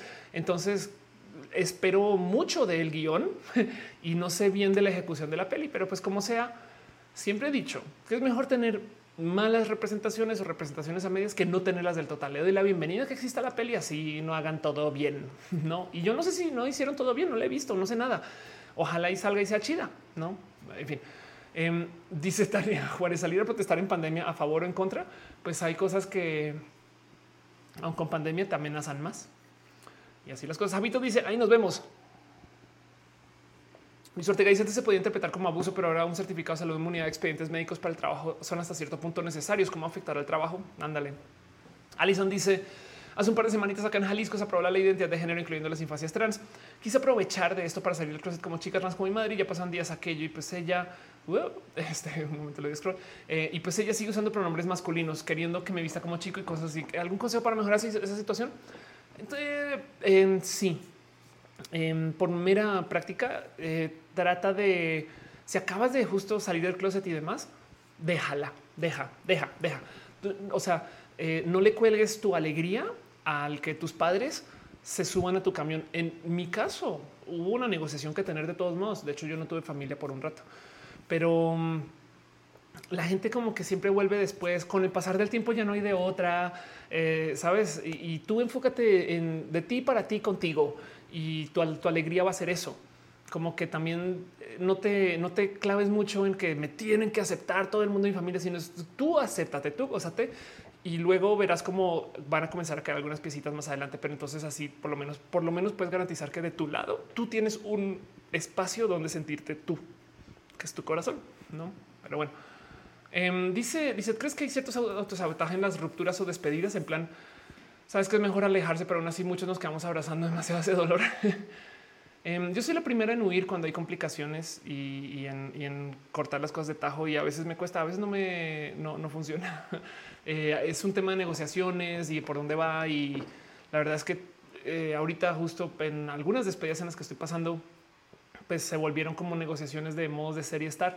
Y entonces eh, me estoy dando chance personal desde mi corazón para ver si sucede. Pero sí es verdad que claro que nos encanta sentir lo demás, ¿no? Y yo creo que si algo aprendido en mi vida es que es mejor ser una persona que las sufre todas, ser chilletas y quejarse y, y ser súper extra que guardárselas. Entonces, em, abraza ese dolor hasta que ya no lo tengas que abrazar, no, o hasta que no te abrace de vuelta. Pero, pero dale, dale lugar a sentir que hay pérdidas, no? Y, y luego después es, imagínate, la verdad es que yo sí he pasado por situaciones donde pues paso por pérdidas masivas, no gente que ya no está conmigo, cosas así y no las sufro. Y entonces después me siento, güey, no sufriste, no sentiste nada, no como que, en fin, creo yo que si hay que errar en algunos de los dos sentidos, es mejor errar del lado de los extra sentimientos siempre y cuando no sea tóxico. Pero bueno, Em, dice dibujante, ¿viste el desmadre que se armó con el programa de Johnny Sabina? Sí, vi y además me salta mucho porque eh, estoy haciendo un proyecto con, con ese canal, entonces me dio mucha rabia eh, y pues no hay nada que se pueda hacer y, se fueron por el lado misógino, entonces da mucha rabia. En fin, Gama Volantes dice no se lo guarden. Exacto, sí, justo. Y entonces, eh, si puedes, busca ser una persona extra dramática en privado. O sea, justo lo que hay que limitar es la toxicidad de esa extra drama, no? Pero, pero si es de ti contigo, eh, te digo, yo tengo, yo tengo paredes donde dibujo, pues no, ese tipo de cosas. es un, es un decir, me explico paredes donde voy y les digo, no de cosas. Michael DeWitt dice la depresión requiere un equipo multidisciplinar de profesionales de todas las índoles para un buen tratamiento. No se callen las cosas, consulten. Exacto, bien dicho. Y así es. Eh, Alia dice durante toda esta situación está una montaña de emociones. Alguien me explicó el 2020 así. Es el año donde se unieron todas las cosas que no habíamos enfrentado al tiempo como que todo esto nos iba a pasar de un modo u otro. Entonces, eh, en últimas, lo que está pasando es que nos estamos enfrentando a cosas que pues, nada, pues que se acumularon, pues. Y en eso no hace, en eso hace mucho sentido el que nos ponga la prueba sobre nuestra resiliencia, sobre, sobre, pues la verdad es que si, si es un año de algo, es un año de incertidumbres pero la verdad es que también deberíamos de saber manejar las incertidumbres mejor, ¿eh? como que las cosas no venían tan chidas y ahora nos quitan hasta eso. Y, entonces depende de cómo lo podamos navegar, pero, pero pues ojalá que salgamos personas más fuertes después de este 2020. Eric dice fue mi imaginación el audio sonó lento, es posible. Carlos te dice tú me ayudaste por, porque he tenido problemas con el audio hoy. Carlos dice me ayudaste sin saberlo superar la primera etapa dura del encierro. Ah, qué chido. qué bueno. Em, este Nahum dice, claro, una notición y hasta le di retweet y todo. Perdón, celebrémoslo. Nahum, gracias por traerlo aquí. Eh, hoy Quintana Roo le da el sí a la ley de identidad trans. Exacto, ya Jalisco, ahora Quintana Roo y ahí va, va el caminar de permitir que la gente trans sea, existamos. Pero bueno, en fin, Dice Fabián Casco, me da Johnny su machismo tóxico. Ándale, exacto. Eh, Princesa Faunel eh, dice: Pienso que a pesar de todo hemos enfrentado las cosas relativamente bien. Más o menos sí, exacto. Digo, yo tengo amigos y amigas muertas, pero te entiendo. Sí, la verdad es que sí, nos ha puesto muchas cosas muy en duda. Em, Diana Martínez dice: Si sobrevivimos los peores momentos, llegaremos a ser increíbles en los momentos buenos. Si somos personas sabias, sí. Una persona sabia aprende más de sus errores y sus accidentes que de sus logros. Eso es lo importante. Hay que tener eso en radar. Dice, los efectos de salud mental de COVID que mencionaste se quedan después de ya no estar enfermo. No se sabe. Eh, eh, de, hecho, el cuento es que todavía no, o sea, hasta ahora tenemos historial de un año de COVID. Hay gente que está ya viendo que al parecer, si tú tuviste, por ejemplo, daños eh, este, de cardiovascular y estas cosas te van a perseguir de por vida. Eso puede que sea un síntoma. En el caso de la gente que pasa por problemas gástricos, eh, sé de gente que tuvo síntomas por seis meses. Entonces la pregunta es si eso también va a afectar así, pues vamos a ver, ¿no? Pero bueno. Em, dice Juan Manuel, regresamos de la más draga. Yo estoy cerrando show acá.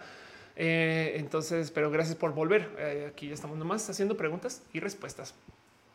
Rosalba dice, ¿qué opinas de la noticia del túnel en Celaya? Vamos a googlear eso, túnel Celaya. Más bien cuéntame un poquito de qué es esa noticia en particular. Intentan asaltar empresa de valores en Celaya a través de un túnel. Oh, por Dios. Em, eh, wow.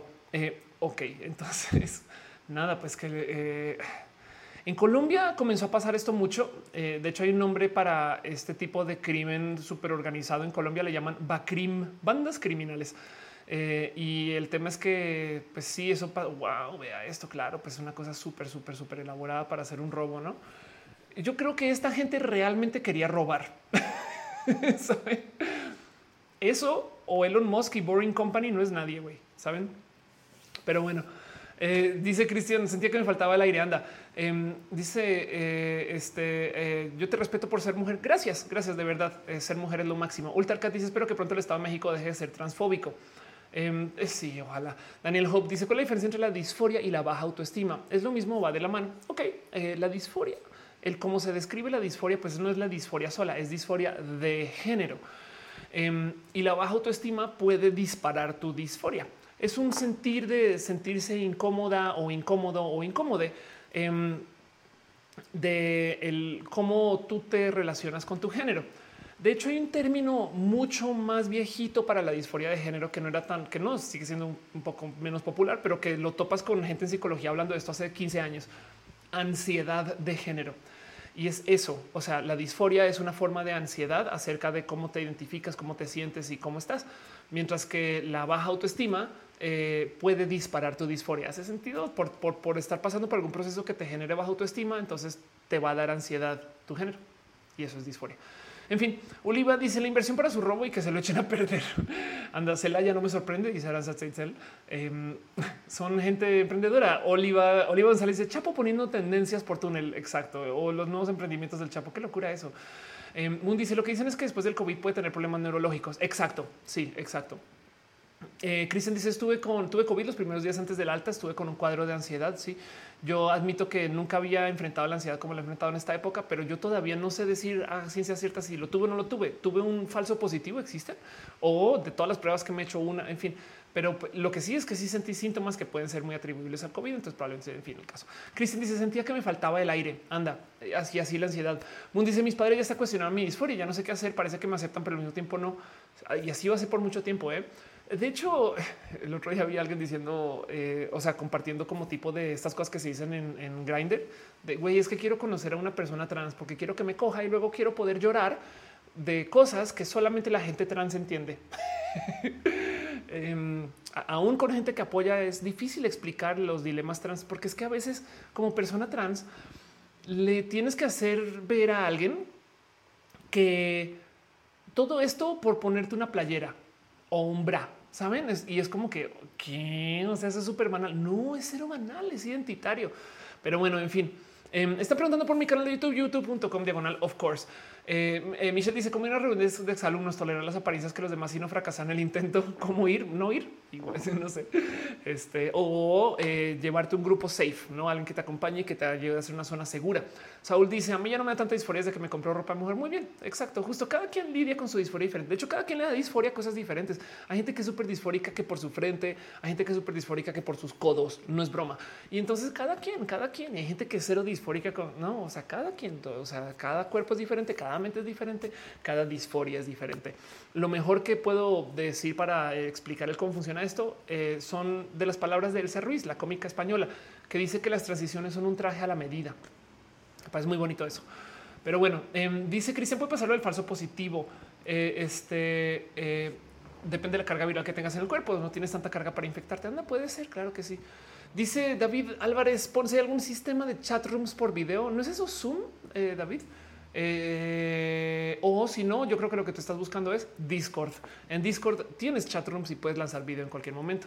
Alfonso dice en Colombia no hay necesidad del túnel. Ya es, el narco gobierno exacto. Irina dice a mí me da disforia de todo mi ser. Sí, es cada quien con sus procesos, con sus caminos.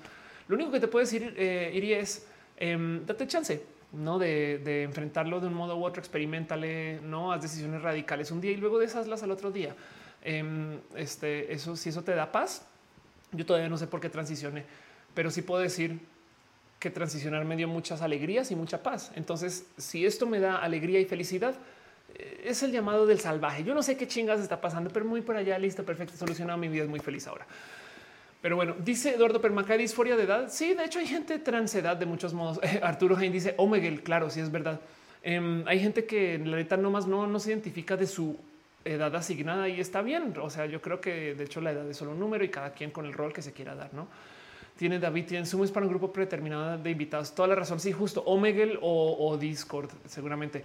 Aranza dice: No puedo usar cola de caballo con pelo completamente relamido y me da disforia. Exacto. Y así es. Es bien raro. Es cada quien con sus cositas. Eh, Em, yo, por ejemplo, no puedo usar tenis. No, o sea, es, mi kriptonita. Si tengo que usar zapatos cerrados, me da algo, me pongo ansiosa, me estreso eh, y, ya ni lo ni quiero pensar por qué no quiero solucionar. No quiero un psicólogo a decirle qué hago de hacer con mi problema de los tenis. No, ya pues no me los pongo y ya listo, tacones para la vida y baletas. Ya. Em, este dice eh, Michael que si viste cómo presentan en The Crown la bulimia de la princesa. No, no he visto The Crown en general. Eh, este, viendo tu avatar me da un poco de pena pero, pero prometo que me asomo sabiendo que levantan ese tema. Loli dice soy transeconómica, me siento de clase alta, pero soy pobre. Pues bueno, eh, por eso comienza una a transicionar. El Rosalba dice es que le pasó que hicieron un túnel cuando llegaron, se toparon con pared de acero, entonces activaron la alarma y luego la policía y todo lo invertido se fue. No manches, además novatos. güey. Qué locura. O sea, digo, novatos como si yo aquí Ocean's Eleven pastrara, ¿no?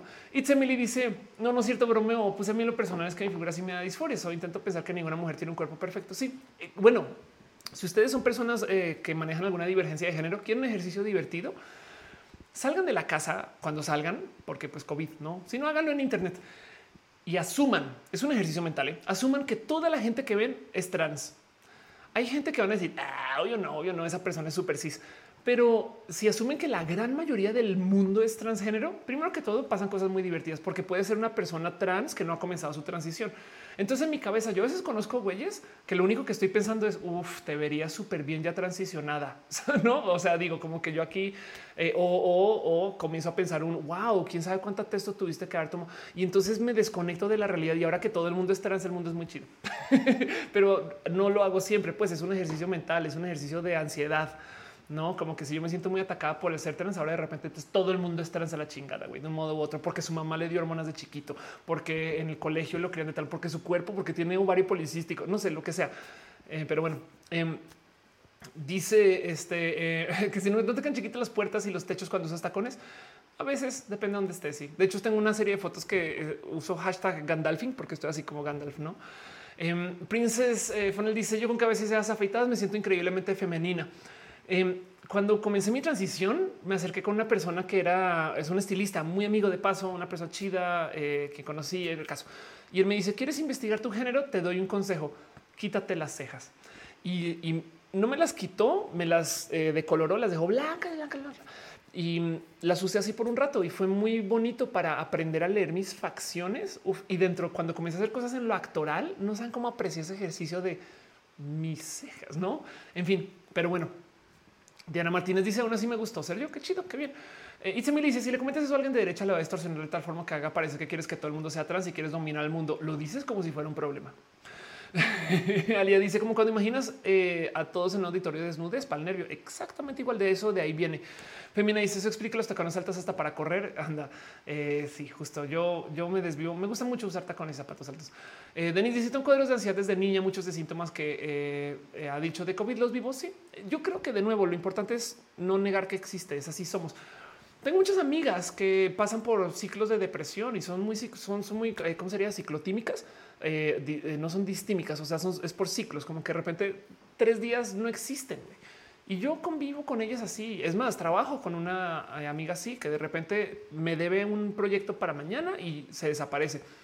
Y ya tenemos como un código de oye, estoy en momento de encierro.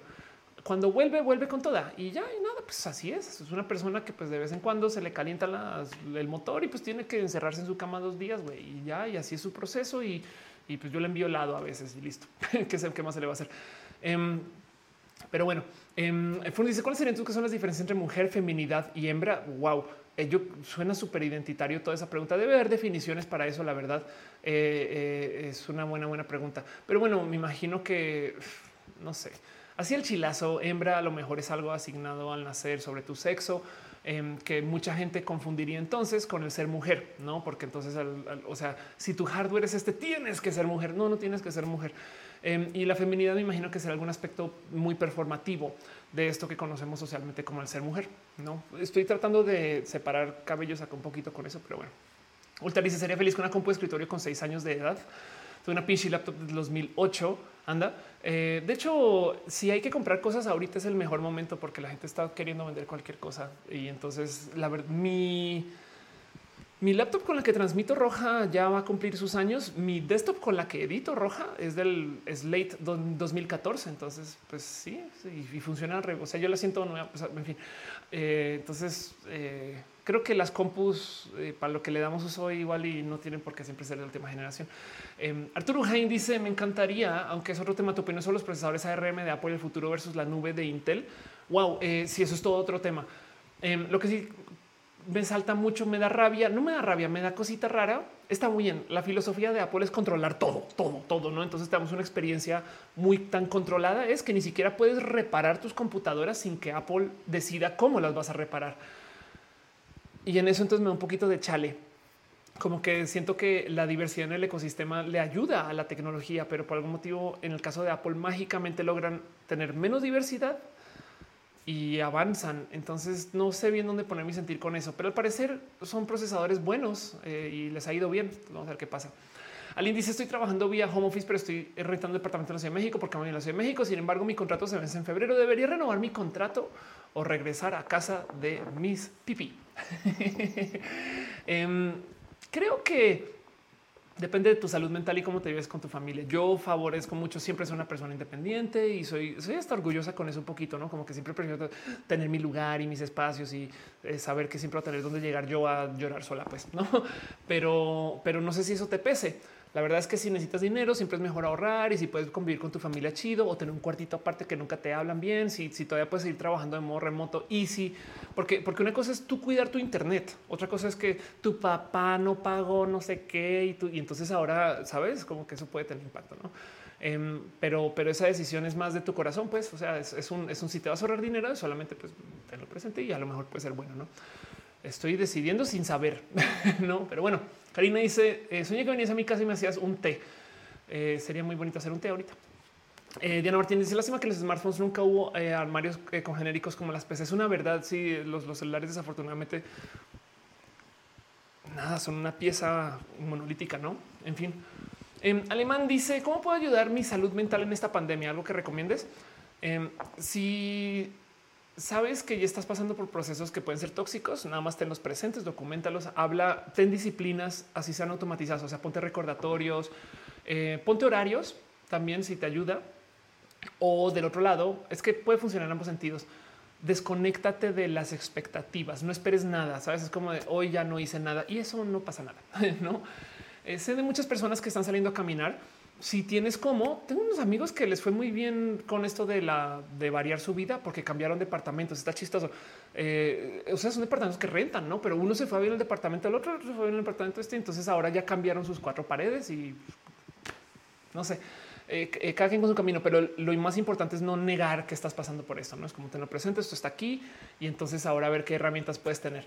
Eh, em, todo aquello que le hable a las adicciones no sería bueno ahorita, no como que si, si, te encuentras scrolleando mucho en el celular, a lo mejor hay que encontrar cómo romper con eso. consumos también en general, ese tipo de cosas, em, porque te van a desconectar de enfrentar un poquito. Y del otro lado también no más tener presente que esto le está pasando a todo el mundo y que ni modo, o sea, sabes, es como de pues por aquí estamos pasando, no. En fin, eh, dice Arturo Jain, ¿se acuerdan del proyecto ahora de los celulares modulares? Sí, y obviamente llegó toda la industria del celular y cállate. y me dice que es un smartphone al cual podrías mejorar el hardware, pero cancelar el proyecto. Sí, es una lástima. Rosalba Camarena dice: Vi un video tuyo cuando hacías tecnología con los muchachos. Está mucho tu laptop que se conectaba con solar Motorola. Así. y de hecho, en ese video tiré el laptop al piso. Me da mucha pena. Pero bueno, Diana salí, dice: Salí por primera vez con mujer. Qué chido. ¿Cómo te sentiste? Qué, qué bonito. Eh, también dice: ¿Cómo rompo mi adicción al teléfono y redes sociales? Uf, ese es mi problema. Em, hay millones de modos. Yo, por ejemplo, uso en mi teléfono, tengo Twitter limitado a cinco minutos por día. Evidentemente lo uso más de cinco minutos, pero me notifica. no es como de Ofelia. ¿Está segura? Y yo sí, 15 minutos más. Pero esa pantallita extra me hace pensar un ok. Uno, dos, quita las notificaciones, o sea, eh, que no brille, prenda, suene nada cuando llegue a las redes sociales. Tres, esto va a sonar tontito, pero puede ayudar. Cambia la ubicación de la app. Pon Twitter por allá al lado de settings y pon settings donde va Twitter y ve cómo como el mero hecho de que tengas que pensar, ah, ¿dónde está Twitter chinga? Ese momento eh, ahí cuando estás como, ¿dónde es que está Twitter? Ahí, ahí es cuando te salvas. ahí es cuando es, como cuando eh, eh, en la ciencia ficción las personas que están en una zona interdimensional de repente vuelven a la realidad y hablan con los seres humanos y dicen, ¡Ah! Estoy muerto y vuelven a la muerte. Ahí justo ese es el microsegundo donde te puedes como sentar y, ah, un momento, no debería estar haciendo esto, ¿no? Pero bueno. Dice Diana, me sentí yo misma. Qué chido, qué bonito, qué bien. Nada, pues más de eso, sabes? Si te hace feliz, que te haga más feliz. Moon dice cómo se llama la laptop verde eh, que tienes. Ah, se llama OLPC. Es un proyecto de eh, aquí está eh, OLPC, One Laptop per Child. Es un proyecto viejito. De hecho, el laptop se llama XO1, em, pero aquí está One Laptop per Child es el proyecto. y es esta aquí. El aparato es un pequeño, incluso demasiado para ser manejado por las manos de un adulto. Si es verdad. XO1 es esta. De hecho, es verde porque el primer país que la compró fue un país africano que tiene este color en su bandera y con eso se quedaron. Pero bueno, en fin, OLPC, One Laptop per Child, una laptop por niño. Ok, Edo dice llegando. Arente queremos. Este sí, Denise está celebrando Diana Nero. Gracias. Em, otra cosa, también, si no te sirve nada de esto que te dije, ya trucos más drásticos, pues desinstala la app eh, que igual y lo vas a usar en, la compu, pero el que tengas que tener un paso extra ahí, no? Este hay algo para contar. Dice que es una mujer sexy. Eh, pues por lo general a mí me gusta mucho celebrar la libertad. Rosalba Camarena dice eh, hoy no oído de Star Trek. Me gustaría mucho hablar de eso. Ya soy fan sin ver aún todo.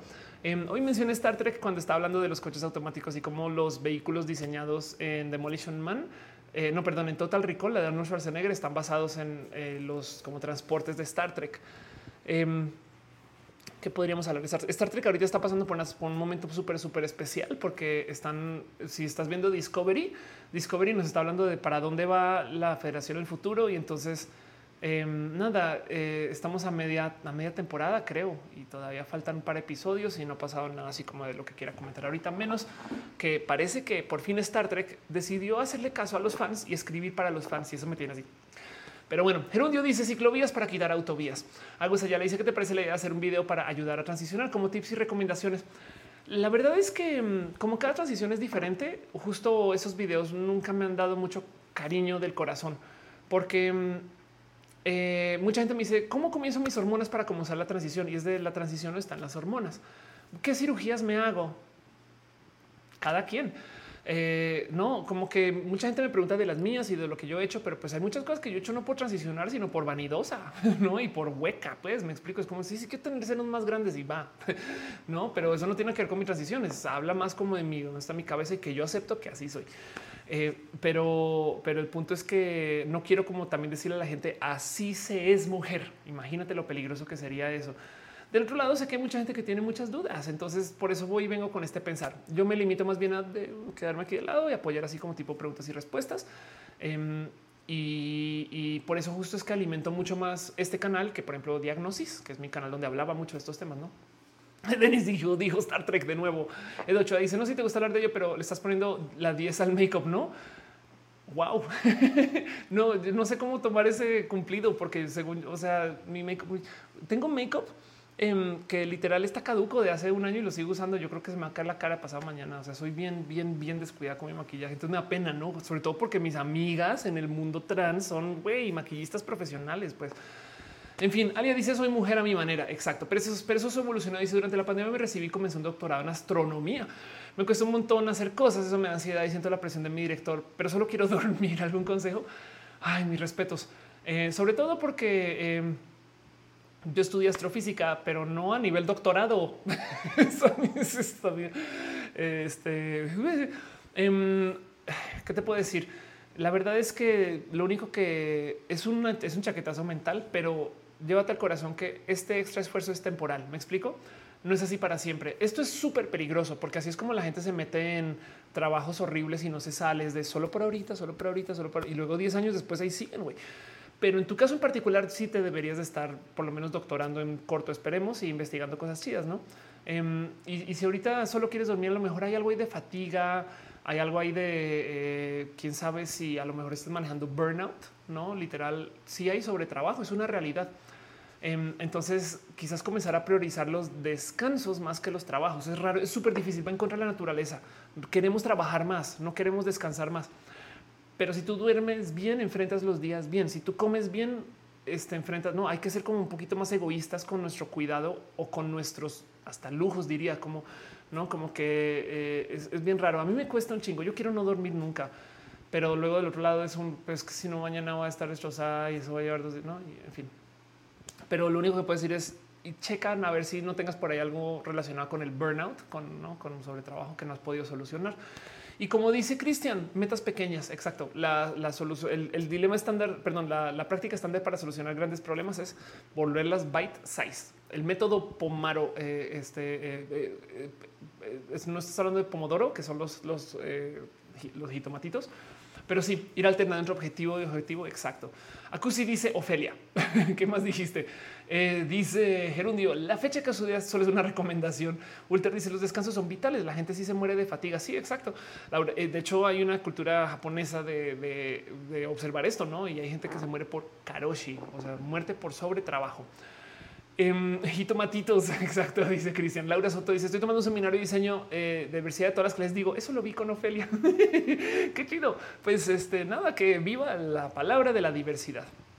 Pero bueno, creo que siendo eso lo que es y ya habiendo pasado el tiempo que ha pasado, voy a ir entonces cerrando este show. Llevamos al aire tres horas y eso quiere decir que ya es hora de ir despidiendo. Em, dice Michael DeWitt, ¿cuándo se debería asignar el sexo de un bebé? Más bien la pregunta que estás buscando es el género que se le debería de asignar. Yo honestamente no le quiero decir a la gente que no se le dé género a los bebés. Más bien, primero que todo, los padres o las madres o los exadres o padres o les exadres o padres deberían de tener la opción de criar a su bebé sin género. Dejando eso de lado, em, el problema no es que se les asigne un género. El problema es que se les obligue a vivir un género según su sexo. Entiéndase, tiene vulva, a huevo le va a gustar el color rosa, va a ser niñita, va a tener este, deseos de princesa, ¿no? Y cuando no cumple con eso es de por, ¿no? Y de no mames. Entonces, yo no estoy en contra de eh, eh, que los padres o las madres o saben que se cría un niño un niño con color azul y coches, pero si el niño no le gustan los coches, entonces pues que se le permita jugar con muñecas y que eh, si resulta que no, es que no es un tema de que quiere jugar con cosas que están asignadas a un género, sino que genuinamente se identifica de otro género y quiere, quiere ser una eh, persona que tiene acceso a pues que se le permita, no? Y ya se le puede asignar desde el día uno, siempre y cuando no sea prescriptivo, sino solo descriptivo y ya, no? En fin, em, dice Tocho, sacaron a Mista. Wow, se acabó la. Bueno, ya están en la semifinal, no? O sea, lo que queda es la. En fin. Bueno, en fin, los dos no te pueden decir qué género son. Exacto, sí. Eh, entonces, lo único es simplemente, pues sí, si los padres se quieren dar el lujo de criar eh, este, a, su cría con unos estándares de cómo vivir, es que pensemos en nacionalidades. Yo crié a mi hijo como mexicano y ahora solo quiere ser estadounidense. Bueno, sabes, desde ya hay que permitir eso. David dice que son los, los es el género, es el término eh, libre de género para padres o madres. O sea, eh, así como con la E, o en este caso, xadres, o también he visto que hay gente que escribe padres. En, mi caso con eh, René, con mi pareja, decimos sasa y ya, pero bueno, en fin. Eh, dicen sacar una amistad memo. Ok, están spoilereando ustedes. Mentiras, mentiras, mentiras. En fin, dice alguien más. ¿Qué opinas de The Owl House y toda la inclusión que tiene? Vamos a googlear The Owl House nomás. Más bien, cuéntame tú eh, qué opinas. Eh, este, la casa Budo traduce acerca de Owl House. De hecho, no he visto, em, eh, pero pues qué bonito saber que existe un espacio con esta inclusión hecha por Disney Television Animation y debería de clavarme y ver bien The Owl House. Gracias por compartir. Dice David, exacto, Sadres, Xadres, Xadres. Sí, Eduardo Permac dice me spoilerearon. Qué bárbaro. Sí, total spoilers. Todo el mundo spoilerearon acá durísimo. Em, eh, igual y podemos eh, deshacer, deshacer este todo ese spoiler y decir que eh, sacaron a Mistabú de la tanda, sacaron a Mistabú de la tanda. Esa fue la noticia. Nadie se spoilerió nada, simplemente ya no está en la tanda y entonces esto lo tenemos que discutir porque es una persona del mundo del drag y entonces es noticia. bueno, en fin, ahora sí, paso la famosa pleca súper profesional para acabar el show y para darnos una despedida. Gracias por acompañar y estar hasta acá.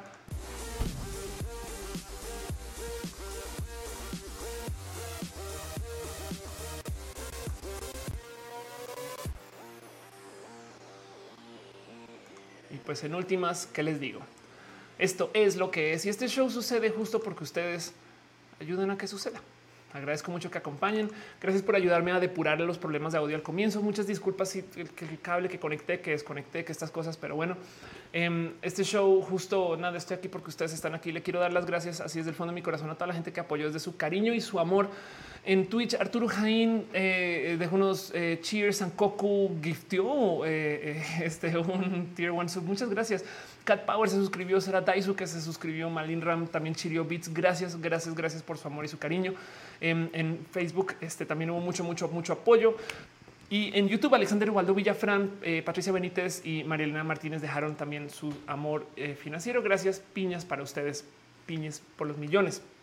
Em, pero bueno, eh, este dice Chal, eh, gracias por el programa. Disculpa lata, cero lata, cero lata.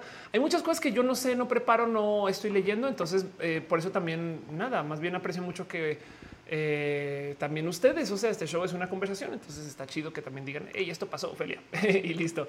Pero bueno, también de paso quiero entonces dejar un agradecimiento súper especial a la gente chida que está eh, suscrita al canal desde sus millones de caminos. Por ejemplo, en el Patreon está Ana Navarro, analógicamente Trini P, Arturo Ale, Francisco Godínez, Ignis 13, Aflicta, Ballena Gordita, Javier Tapia, Cuevas, Ariel R, quienes este, son las personas que apoyan desde sus abrazos financieros en Patreon. Gracias millones por todo eso. También la gente chida que este, ayuda y apoya desde eh, el Twitch, eh, Wisteria Alex Garnachita, Jorge Agarcu, Dale Caro, Papi Cross, Fausto Ceturino, Tia Letal, Super Singular, Daniel Hope, Bellorita Wisdom Harris, Carlos Cravioto, Héctor EGM6, Musicarina Pena Rubra, Hígado de Pato, Bacachamba, Llena Gordita, Eriola Sakura, Sofa Violeta Marilyn Ram 18, Akiame 0207, Pibe 15, Memo Vidal, Tutix, Bonnie Unia, Sankoku 666 y Ominos Cowboy. Gracias millones por todo su amor y todo su cariño. Y también la gente chida, quien está suscrita al YouTube, quienes son un chingo nomás de medio segundos. Y eh, saco acá la lista, la pongo aquí donde la pueda ver. Este, pero un abrazo a Moni Aranda, a Al Gird, a Diego Lavanderos, a Carlos Cornilla, Ale Galván, Gerardo Maturano, a Ana Alejandra Junior de HB, Mauricio Gallardo, Lalo Paván, José Cortés Maite y Turral Farias, Ana Cristina Mo, Gabriel Mesa, Eri Frank Núñez, Magdalena González, Rafita Barrera, Rodrigo Pérez, Gibran Rivera, Victoria Núñez Páez, Yolanda Suárez, Víctor Hugo Curiel Calderón, Ricardo Ortiz Lucero Quilla, Pasos por Ingeniería Shelly Medina, Afrodita, Antipatria. Gracias a Carlos Soto, a Zaina y Morelos, a la nutrióloga vegana Ana Velasco Luma, Inclugo, Jair Lima, Perruno H, Cat Girl, Jesse, a la pastela de la Cocoa Val, Valentina Sam Silva Flores, a Luis Maclachi, a André VT, Luma Celuta, Carlos Como, Brenda Pérez Lindo, Luis Gutiérrez, Tigresa Letal, Aranza Teitzel, Mariana Rom Galvez, Oscar Fernando Cañón, Moglicán, Fabián Ramos, Aflicta, Arturo Ale, Edgar Rigo y Leonardo Tejeda, quienes son las personas chidas que están suscritas como member en el YouTube. Y entonces, pues nada, se aprecia mucho que sean parte de esto. Y pues también déjenme decirles que hay gente que está suscrita en Facebook. y eso también nada. Me gozo mucho que me dejen su amor y su cariño en Facebook porque es una plataforma que nunca pensé que iba a ser bonita de usar. Y, la verdad es que nada, mero hecho que se conecten ustedes con esto me llena mucho el cora porque este nada, simplemente quiere decir que estamos en más lugares, pues no, básicamente. Pero bueno, em, en eso, eh, eh un segundo que aquí está cargando todo. Obviamente, todavía algo tengo yo con mi compu hoy. Pero pues en el Inter em, también quiero dar un agradecimiento a ustedes mero por venir acá, dice Ultarcat, este el offer rap. Exacto. Toca, toca tener ya un poquito de pistita para hacer. Um, pero bueno, el caso, un abrazo a la gente chida que me apoya desde el Facebook, dice Morga Sant Abella.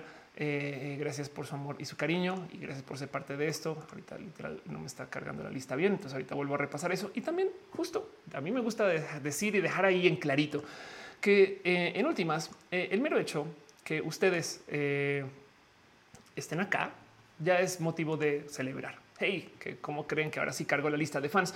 También abrazo a Ismael Talamantes, a Gustavo González y a Juan José Alman, las otras personas chidas del Facebook. Qué bueno. ¿Por qué no quieres cargar hoy cosas? No sé, pero bueno, como sea, quiero dejarles a ustedes un abrazo solo por venir acá y estar acá y ser parte de esto. Y entonces en eso quiero darle un abrazote especial a Acrobatic Yazare 93, a Aten, a Beltanes Amhaina, a Kiamilo, es Clamilo, a Carlos Cravioto, Karina Bustamante 128, a Cat Power, a Charlie 1105, a Coach Check, a Command de Ruta, Daniel Hope, a Darwinismo 2, a David FDZ, a David Rendoni, a Denise con dos S, a Dracon bajo, a Ed Pixo, a Fausto Ceturino, Felipe Vampire, Flutter Dash 26, Gambino 5, a Hero Beat 10, a Ink Mask Art, a Joe Saurus Kicks 0401, a Les Dofias Hostrafo, a Luis H. Lurks, Marcelo DMNT, Marilyn Ram 18, Maya 117, Mel, Mel Walif, a Musicarina Nekashi, Questonion, a, San, a Saint ALXNDR, así solo sí, pero no solo de eso que es Tanker de Moon, de Punk Cryptid, a Vegan Mike, a Wisteriax, a Wolf Rhapsody y Jason Cocu 666. También la gente chida que se conectó desde el YouTube. Gracias millones por ser parte de esto desde vía. Ya saben, YouTube es una plataforma que tengo también cariño entre todo y todo siendo YouTube lo que es YouTube, porque YouTube a veces no es tan chido, pero pues si se pone cuando se pone chido es muy chido. Y en eso un abrazo a Cusi, a Gusayala, Alfonso Quiros, Alejandro Cepeda, a alguien más, a Ali Unice Cají, Manamar, este, a Namar Kitsuru. Un abrazo a eh, Andrea Pérez Ponce, a Andrew XD, a Cristian García Cueva, a Damián R. Rivera Ortiz a Denise Rojas, a Edo Choa, a Elizabeth Aguilar, Fabián Ramos, Lucero Quillam, Michael DeWitt, eh, Bucketed, a Mónica Gavilanes, a Patricia Benítez, Rosalba Camarena, Sara de Noche, Saúl Trigo, Danilo Vicente y por supuesto a eh, eh, este, toda la gente chida que no mencioné, pero nomás déjenme saber su nombre. Em, yo sé que yo sé que por ahí están o que no, no aparecen. O sea, estamos hablando de gente como Selenático. este estamos hablando de gente como Adri Paniagua, quien yo sé que también estás, pero no apareces. Eduardo Permaca, Cusidecu, este Oliva González, Sandra Ortiz, Yesenia. Eh, yo sé que andas por ahí. Nahun Enríquez, em, María. Este María, perdón, María Ofelia, María Masami, perdón, Maya Masami, eres ok, estoy leyendo bien. A Carlos del Castillo Cross, a Magio Bustamantes, quien pasó por pero Bustamantes Bustillos, Ofelia ya descansa, a Magio, a, Magio Bus, pues este, a, eh, eh, quién más estuvo por aquí? Dame un segundo. Eh, Basket, madre mía, Rod Harmadevi, Makarenko, a Akusi Deku, Iván Jiménez y pues por supuesto a Seon Music. Eh, quien está en el Twitch, a Oliva González, a Denise, a Alfonso Quiroz, quien pone su elbow pump Em, a Alia que dice my name. Exacto. A Sankoku dice andaba en YouTube, pero está más chido Twitch y en Twitch tenemos iconitos. Exacto. Estoy totalmente a favor de eso. A Black Dog Serenade, Sara de Noche, Eduardo Permac, Alejandro Cepeda. Eh, dice no puede ser, llegué muy tarde. Galo Moon y por supuesto Moon, quien por algún no aparece casi. En fin, Mónica Gavilanes, eh, eh, está Lucero Quilla. Están pasando por ahí el server de Discord en roja. Gracias por compartir ese enlace. Anderson dice hablas muy rápido a veces em, a Denise estés este, a Daniel Hope eh, y, creo que ya no veo más nombres nuevos que no haya leído. Patricia Benítez eh, y nada, sepan que les tengo mucho cariño. Gracias por estar acá. Gracias por ser parte de esto. Ultra dice miau. Caro Acosta eh, dice eres doblemente muy paisana. Gracias, Caro, por ser. Y además tu avatar con tu gati. En fin, honor a GR, abrazos mentales consensuados para todos. Exacto. Es un rap, rap, rap, dice Rosalba Camarena. Exacto. Un abrazo, Gama Volantis, quien tampoco apareciste Gama, pero pues bueno, eh, este Nisa, gracias por pasar por acá. Y justo en eso, pues es más, démonos dos segundos para celebrar a la gente chida que viene en team de moderación. Caro Uva, Uriel Fabián, Monse, Jesse Tutix, Salígado de Pato Acusi, Denisa Aflicta, Nisa, Gama Volantis. Ay, gracias por ser parte de esto. Gracias por acompañar. Pues nada, sepan que este show existe porque ustedes ayudan a que exista y todo lo demás es simplemente como dice Alionis, mueve la pom pompa. Sankoku dice se me olvidó el Discord. Ahí vamos a estar. Este Denis entonces es, nos da acá. Entonces cerremos este show.